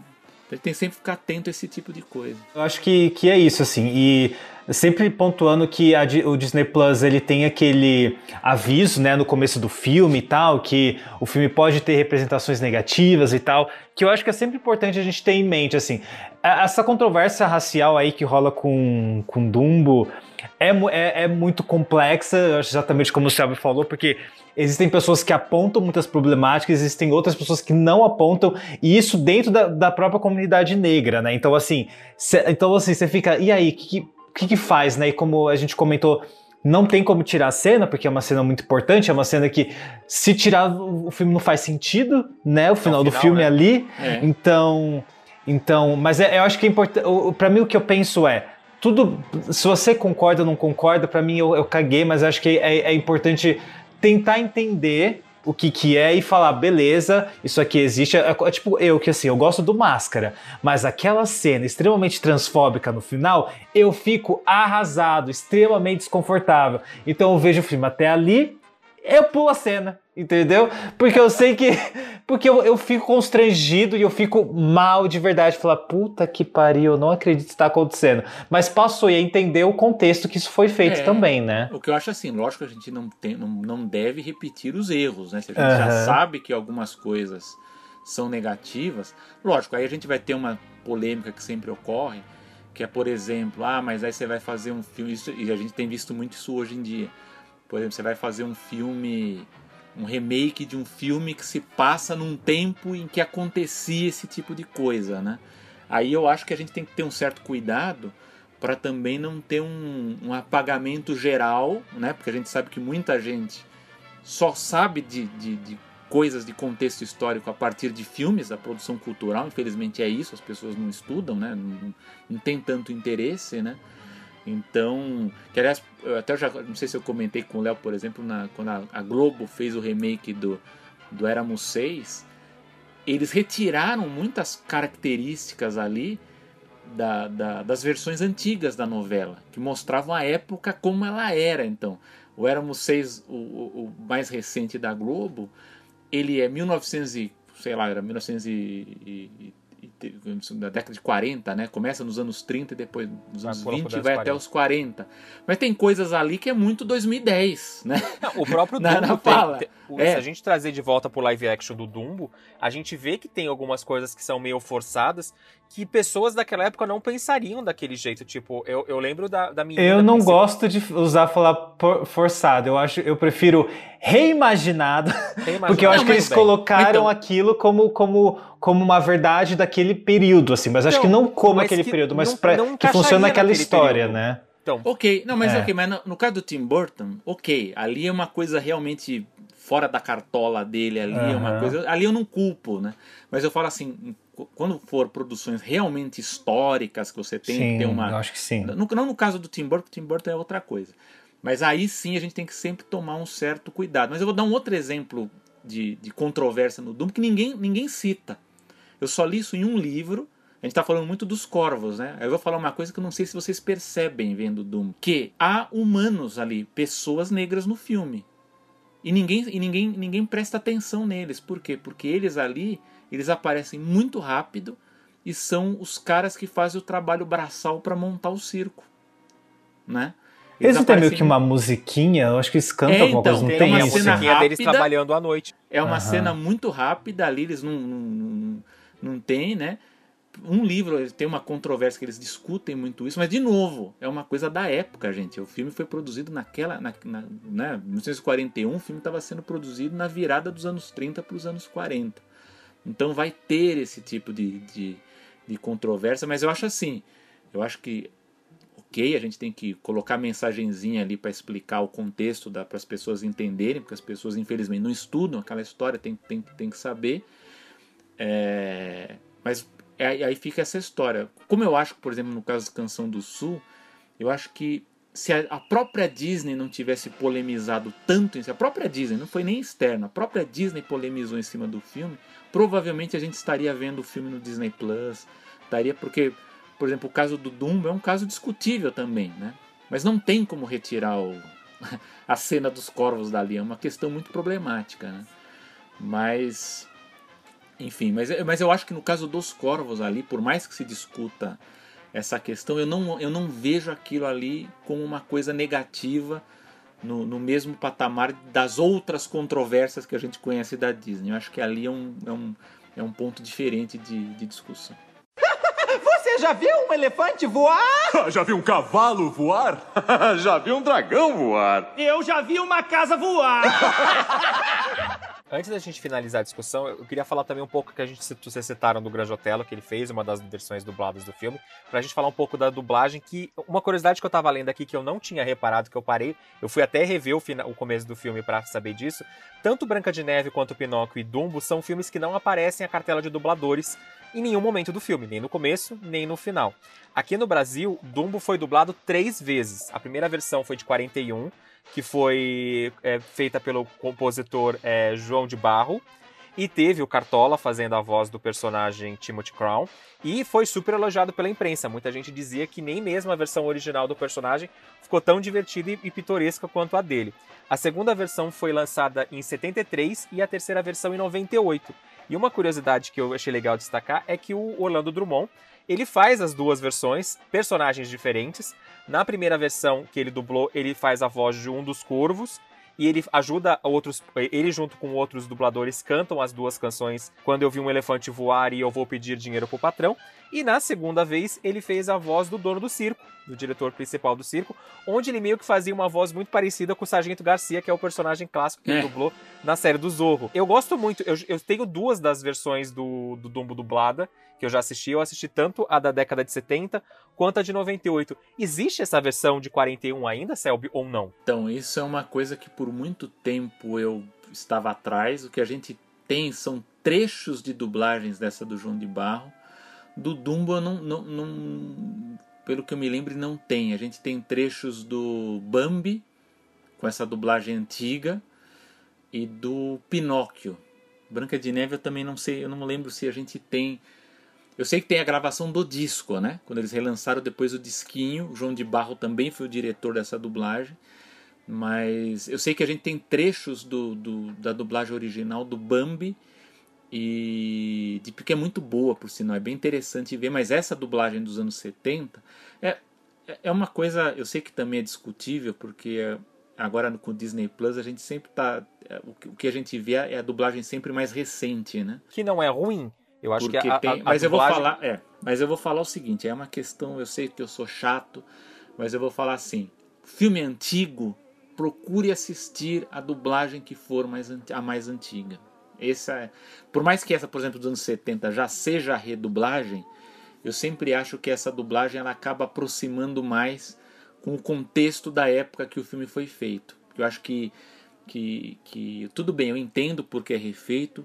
Muitas vezes é por questões técnicas mesmo, porque às vezes trechos do áudio somem, ou é porque às vezes as palavras usadas elas né, caem em desuso, né? Às vezes é, um, é o- a gíria da época que Um acaba broto que ninguém sabe mais o usada, que é, né? E não sabe, aí você troca. Mas eu acho que perde uma riqueza, né? Então, por exemplo, a do Dumbo, por exemplo, é um filme que o Dumbo, o Puff também, o longa-metragem do Ursinho Pooh, é, tem alguns filmes que eu não consigo ouvir se não for com, a, com, a- com aquela dublagem antiga, né?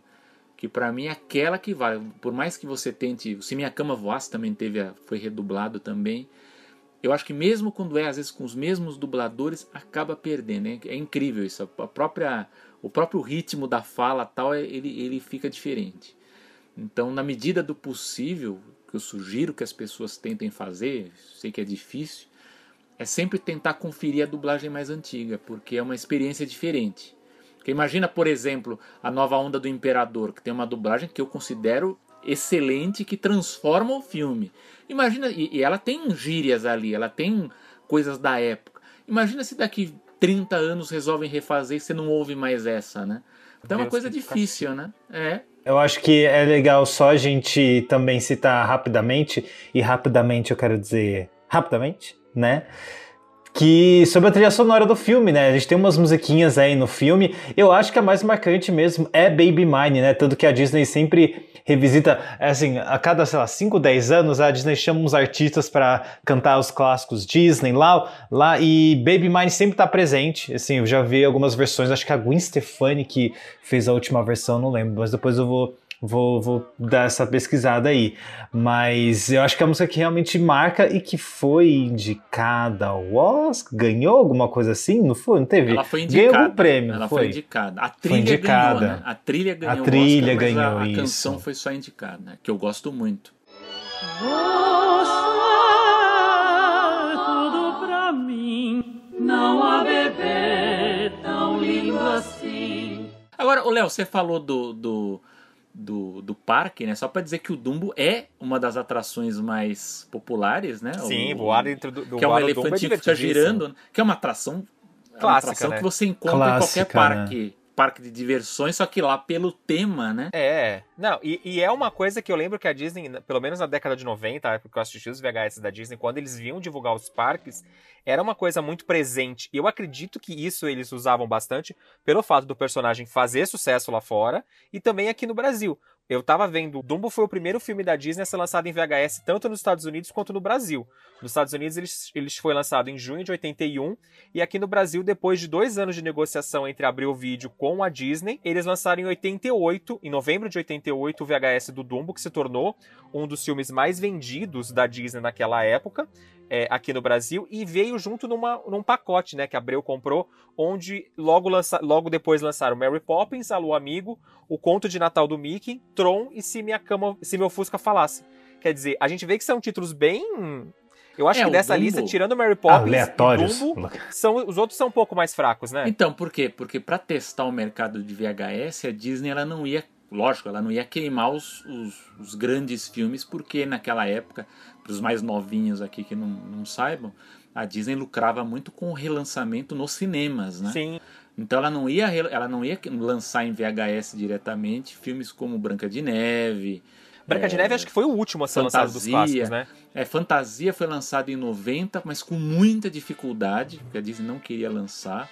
Branca de Neve, Branca de Neve foi lançado porque havia um risco de na Europa cair em domínio público.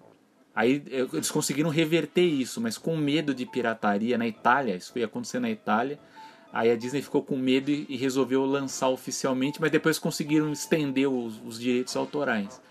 Mas o Dumbo, por conta disso, ele acabou se tornando muito popular, porque ele foi pro VHS, e era um dos poucos clássicos disponíveis em VHS na época. Então, lógico, para quem tinha o vídeo, era um dos filmes mais assistidos, assim como foi com Alice na televisão. Alice, Alice não é um, um- um dos grandes, né, mas ele se tornou muito popular porque foi para televisão, né? Foi a primeiro, primeira animação que foi para televisão, se tornou muito popular. E aí no parque, lógico, acaba chamando muita. Tem duas atrações do Dumbo, né? Na verdade, na Disneylândia da Califórnia e de Paris tem o, o trenzinho, né? O, o. Casey Juniors, né? Que é o que, que dá a volta no, no jardim ali que tem as maquetes. E tem o Dumbo. Agora tem uma coisa maldosa, né? Que as pessoas falam do, da popularidade do Dumbo. Que assim, por que, que ele é tão popular, né? O, o, o- elefantinho lá que você vai e fica girando ali, né? Que é uma coisa que você encontra em qualquer parque, né? Aí os mais maldosos falam que a popularidade do Dumbo tem a ver com a localização dele.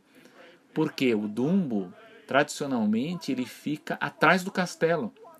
Então você entra do, do castelo, tanto da Califórnia, né, que é o da Bela Adormecida, quanto da, o da Cinderela em Orlando, você passa pelo castelo, tem o carrossel, né, do, do- no meio, e logo atrás ficava o Dumbo. Então as pessoas caíam ali, né, então ali já formava a fila. Aí o que aconteceu em Orlando foi que ficou tão cheia, né, tão, a fila era tão grande, que eles deslocaram para uma área mais distante, fizeram du, du- du- é, duplo, né? Então tem um duplo, um duplo Dumbo ali girando, um gira de um lado, outro gira do outro, né? Sim.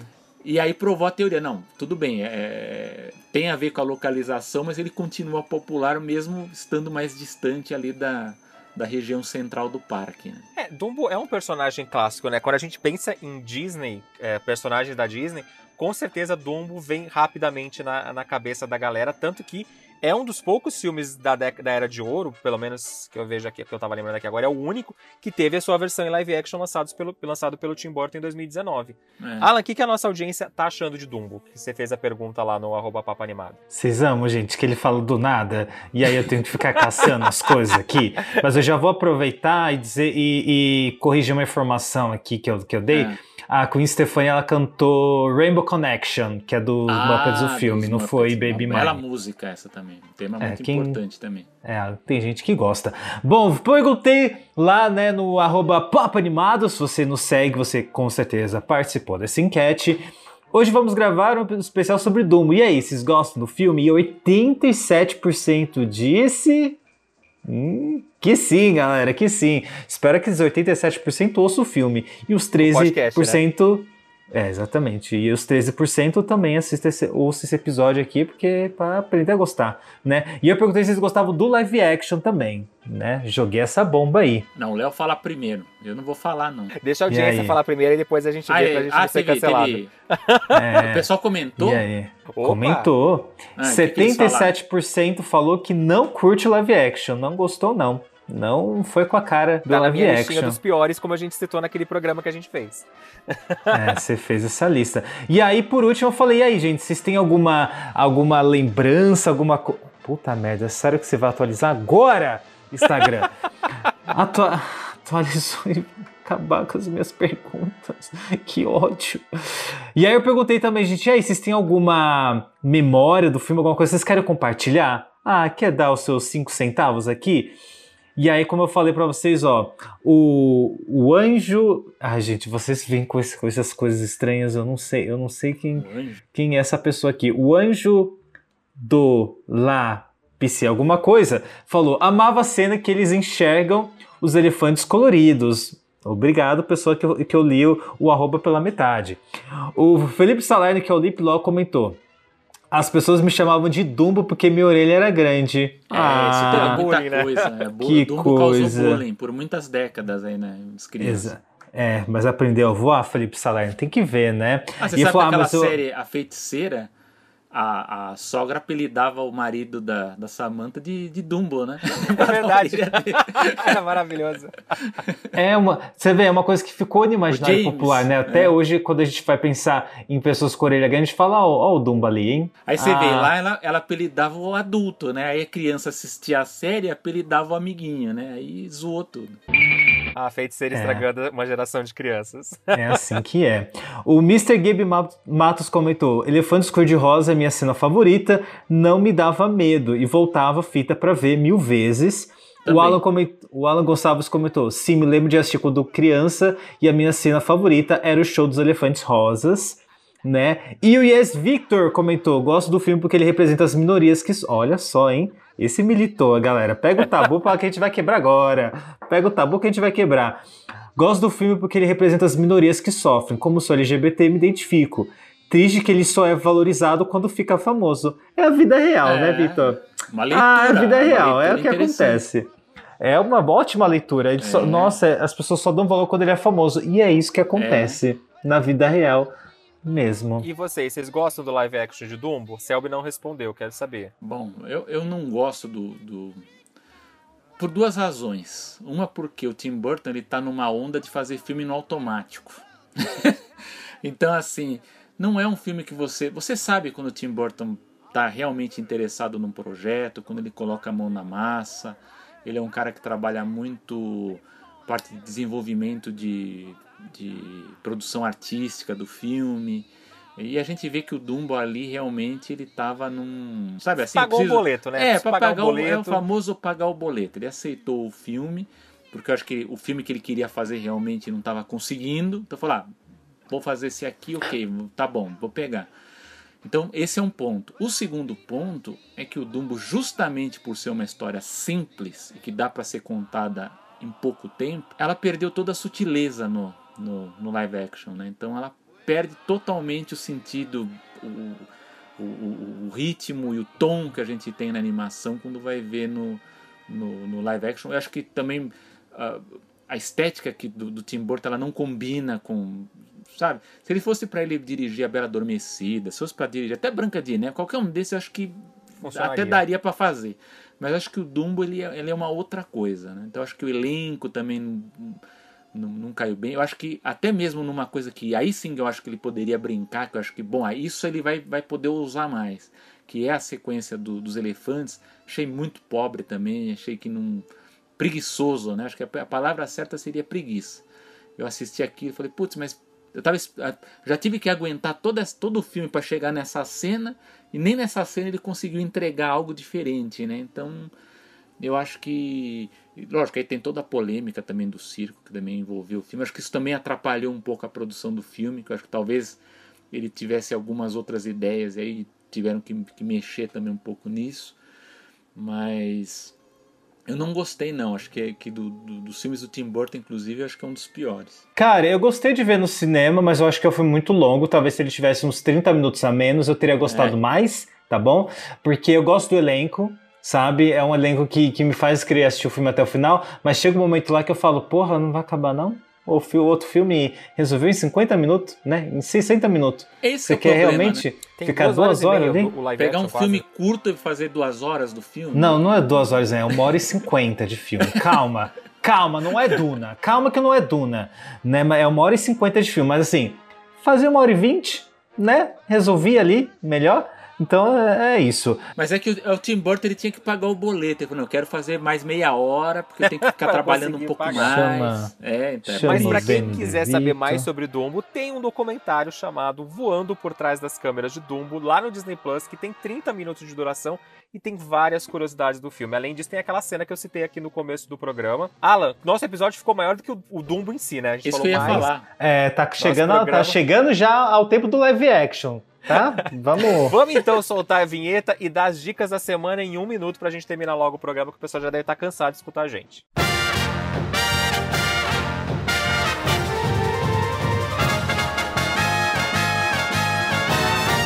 Bora então para as dicas animadas da semana, começando sempre, obviamente, pelo nosso convidado. A gente bota ele na roda. e aí, Céu Pegorar, o que, que você indica para nossa audiência? É um livro? É um um TCC? minuto. É o quê? O que, que você indica? É uma palestra? É um... Selby não pensou nisso, né?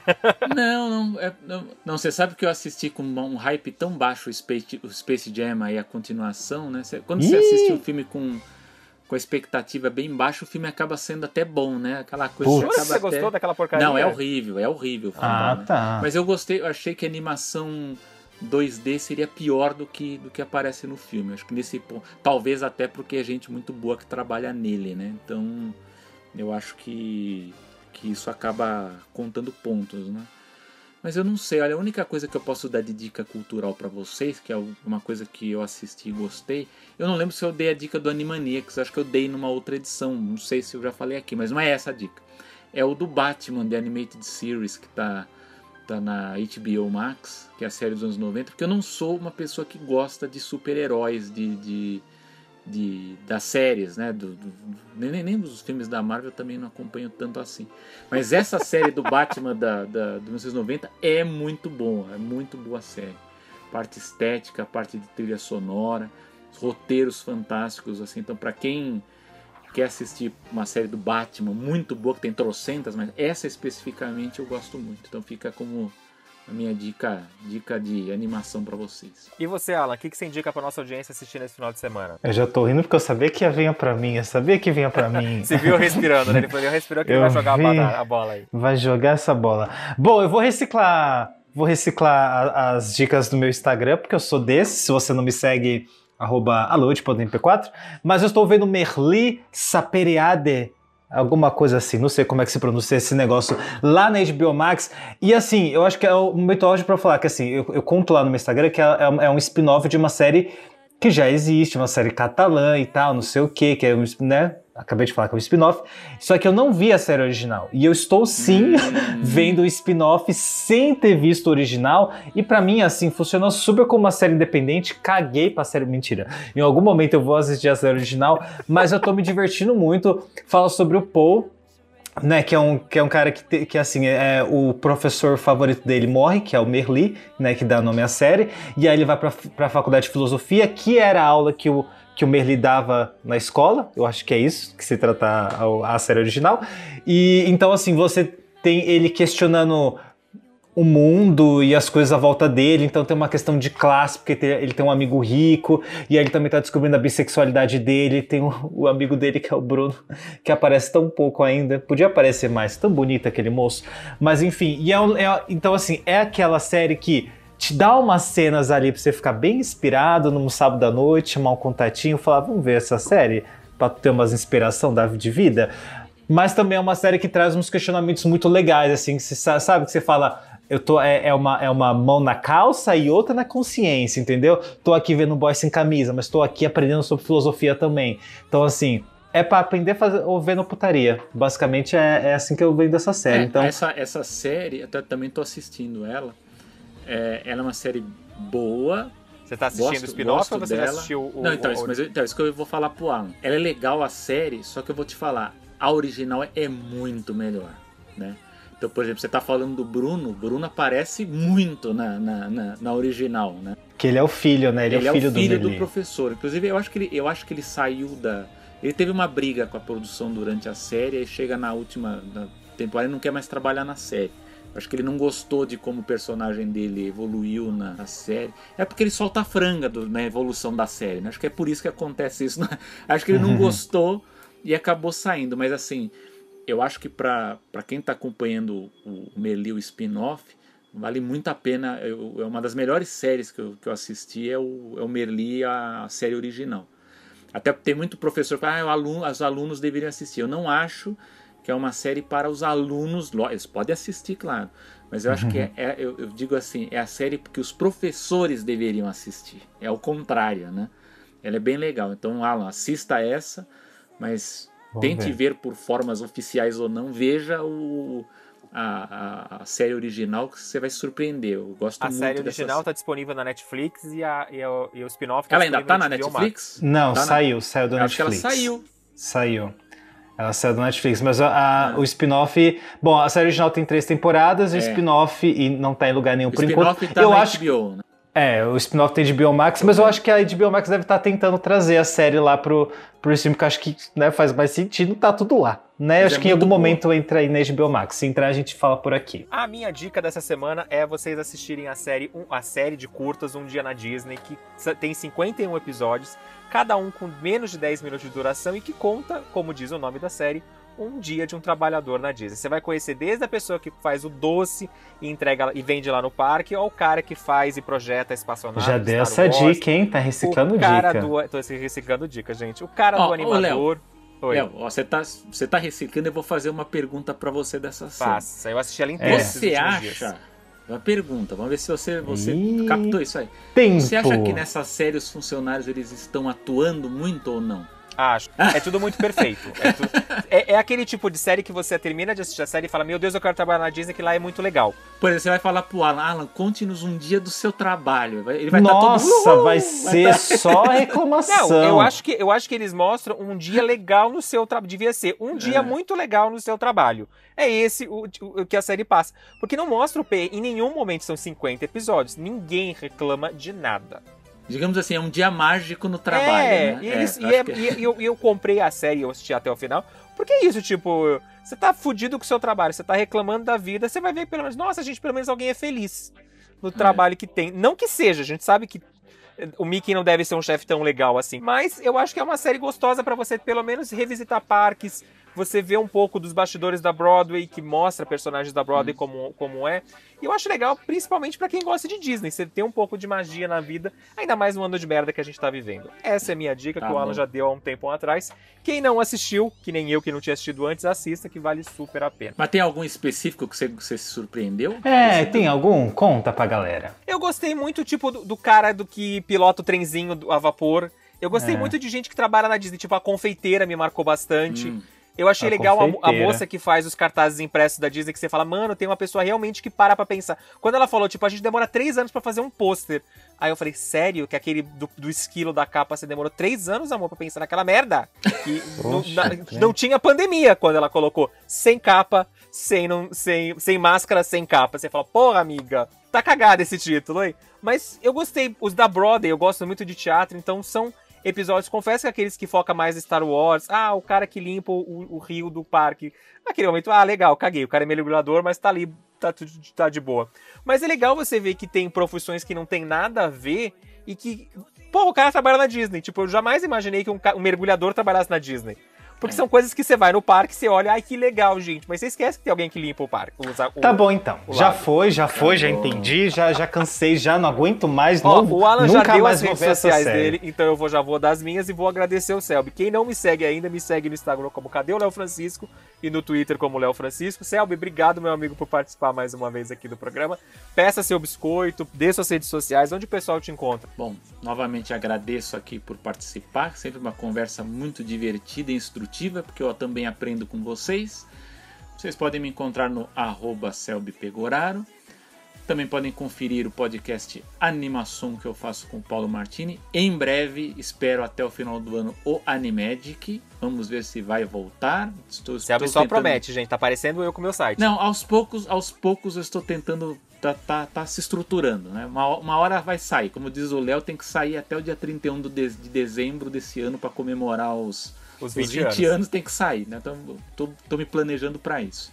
Mas vocês me procurem aí no Facebook, Instagram, no Twitter também, no, no Selby Pegoraro. Eu tenho prazer em conversar com vocês. E o Selby volta esse ano pra falar de outros assuntos que a gente já intimou ele pra participar. Esse daqui ele não cobrou, ele fez de graça. É, só que eu quero o cachê do Pedro, viu? Eu quero Ah, tudo bem. Eu cachê. posso du- du- duplicar o cachê do Pedro, não tem problema. A gente duplica, né, Alan? Eu não vou duplicar nada. Lembrando sempre, né, gente? Lembrando não, ó. Se você está ouvindo esse podcast no Spotify, agora tem uma aba nova de enquetes. Então, com certeza, Alan Wood deixou alguma coisa para você responder aí. Tem, deve ter dois tipos de enquete e é uma pira da minha cabeça. E aí, na- no próximo episódio, se vocês responderem lá, a gente também lê o comentário de vocês aqui, tá? Vamos fazer desse jeito, tem que comentar. Mas se você não tiver no Spotify, comenta na foto do Instagram, arroba papanimado, por gentileza. Vai engajar o engajar, que conteúdo. engajar. Engaje o conteúdo, gente, Dica por favor. que você não posta nas vai lá redes e dá sociais que você tá assistindo o Exatamente. programa. Divulga a gente, gente. A gente tá precisando de divulgação. Nem, nem que seja pra falar mal. É isso, Léo Francisco. É isso, meu amigo. Um beijo, um abraço e até o próximo episódio. achei que você ia falar. Eu achei que você ia roubar meu bordão. Eu falei, o que, que é isso? O que, que é? Zorra É um total, episódio sobre isso. roubo? É isso, roubei o é bordão. O que, que você vai falar agora, Alan? Meu Deus, um beijo, um abraço, um aperto de mão. Até o próximo episódio. Tchau, tchau, um abraço a todos. Tchau, tchau, gente. Até semana que vem.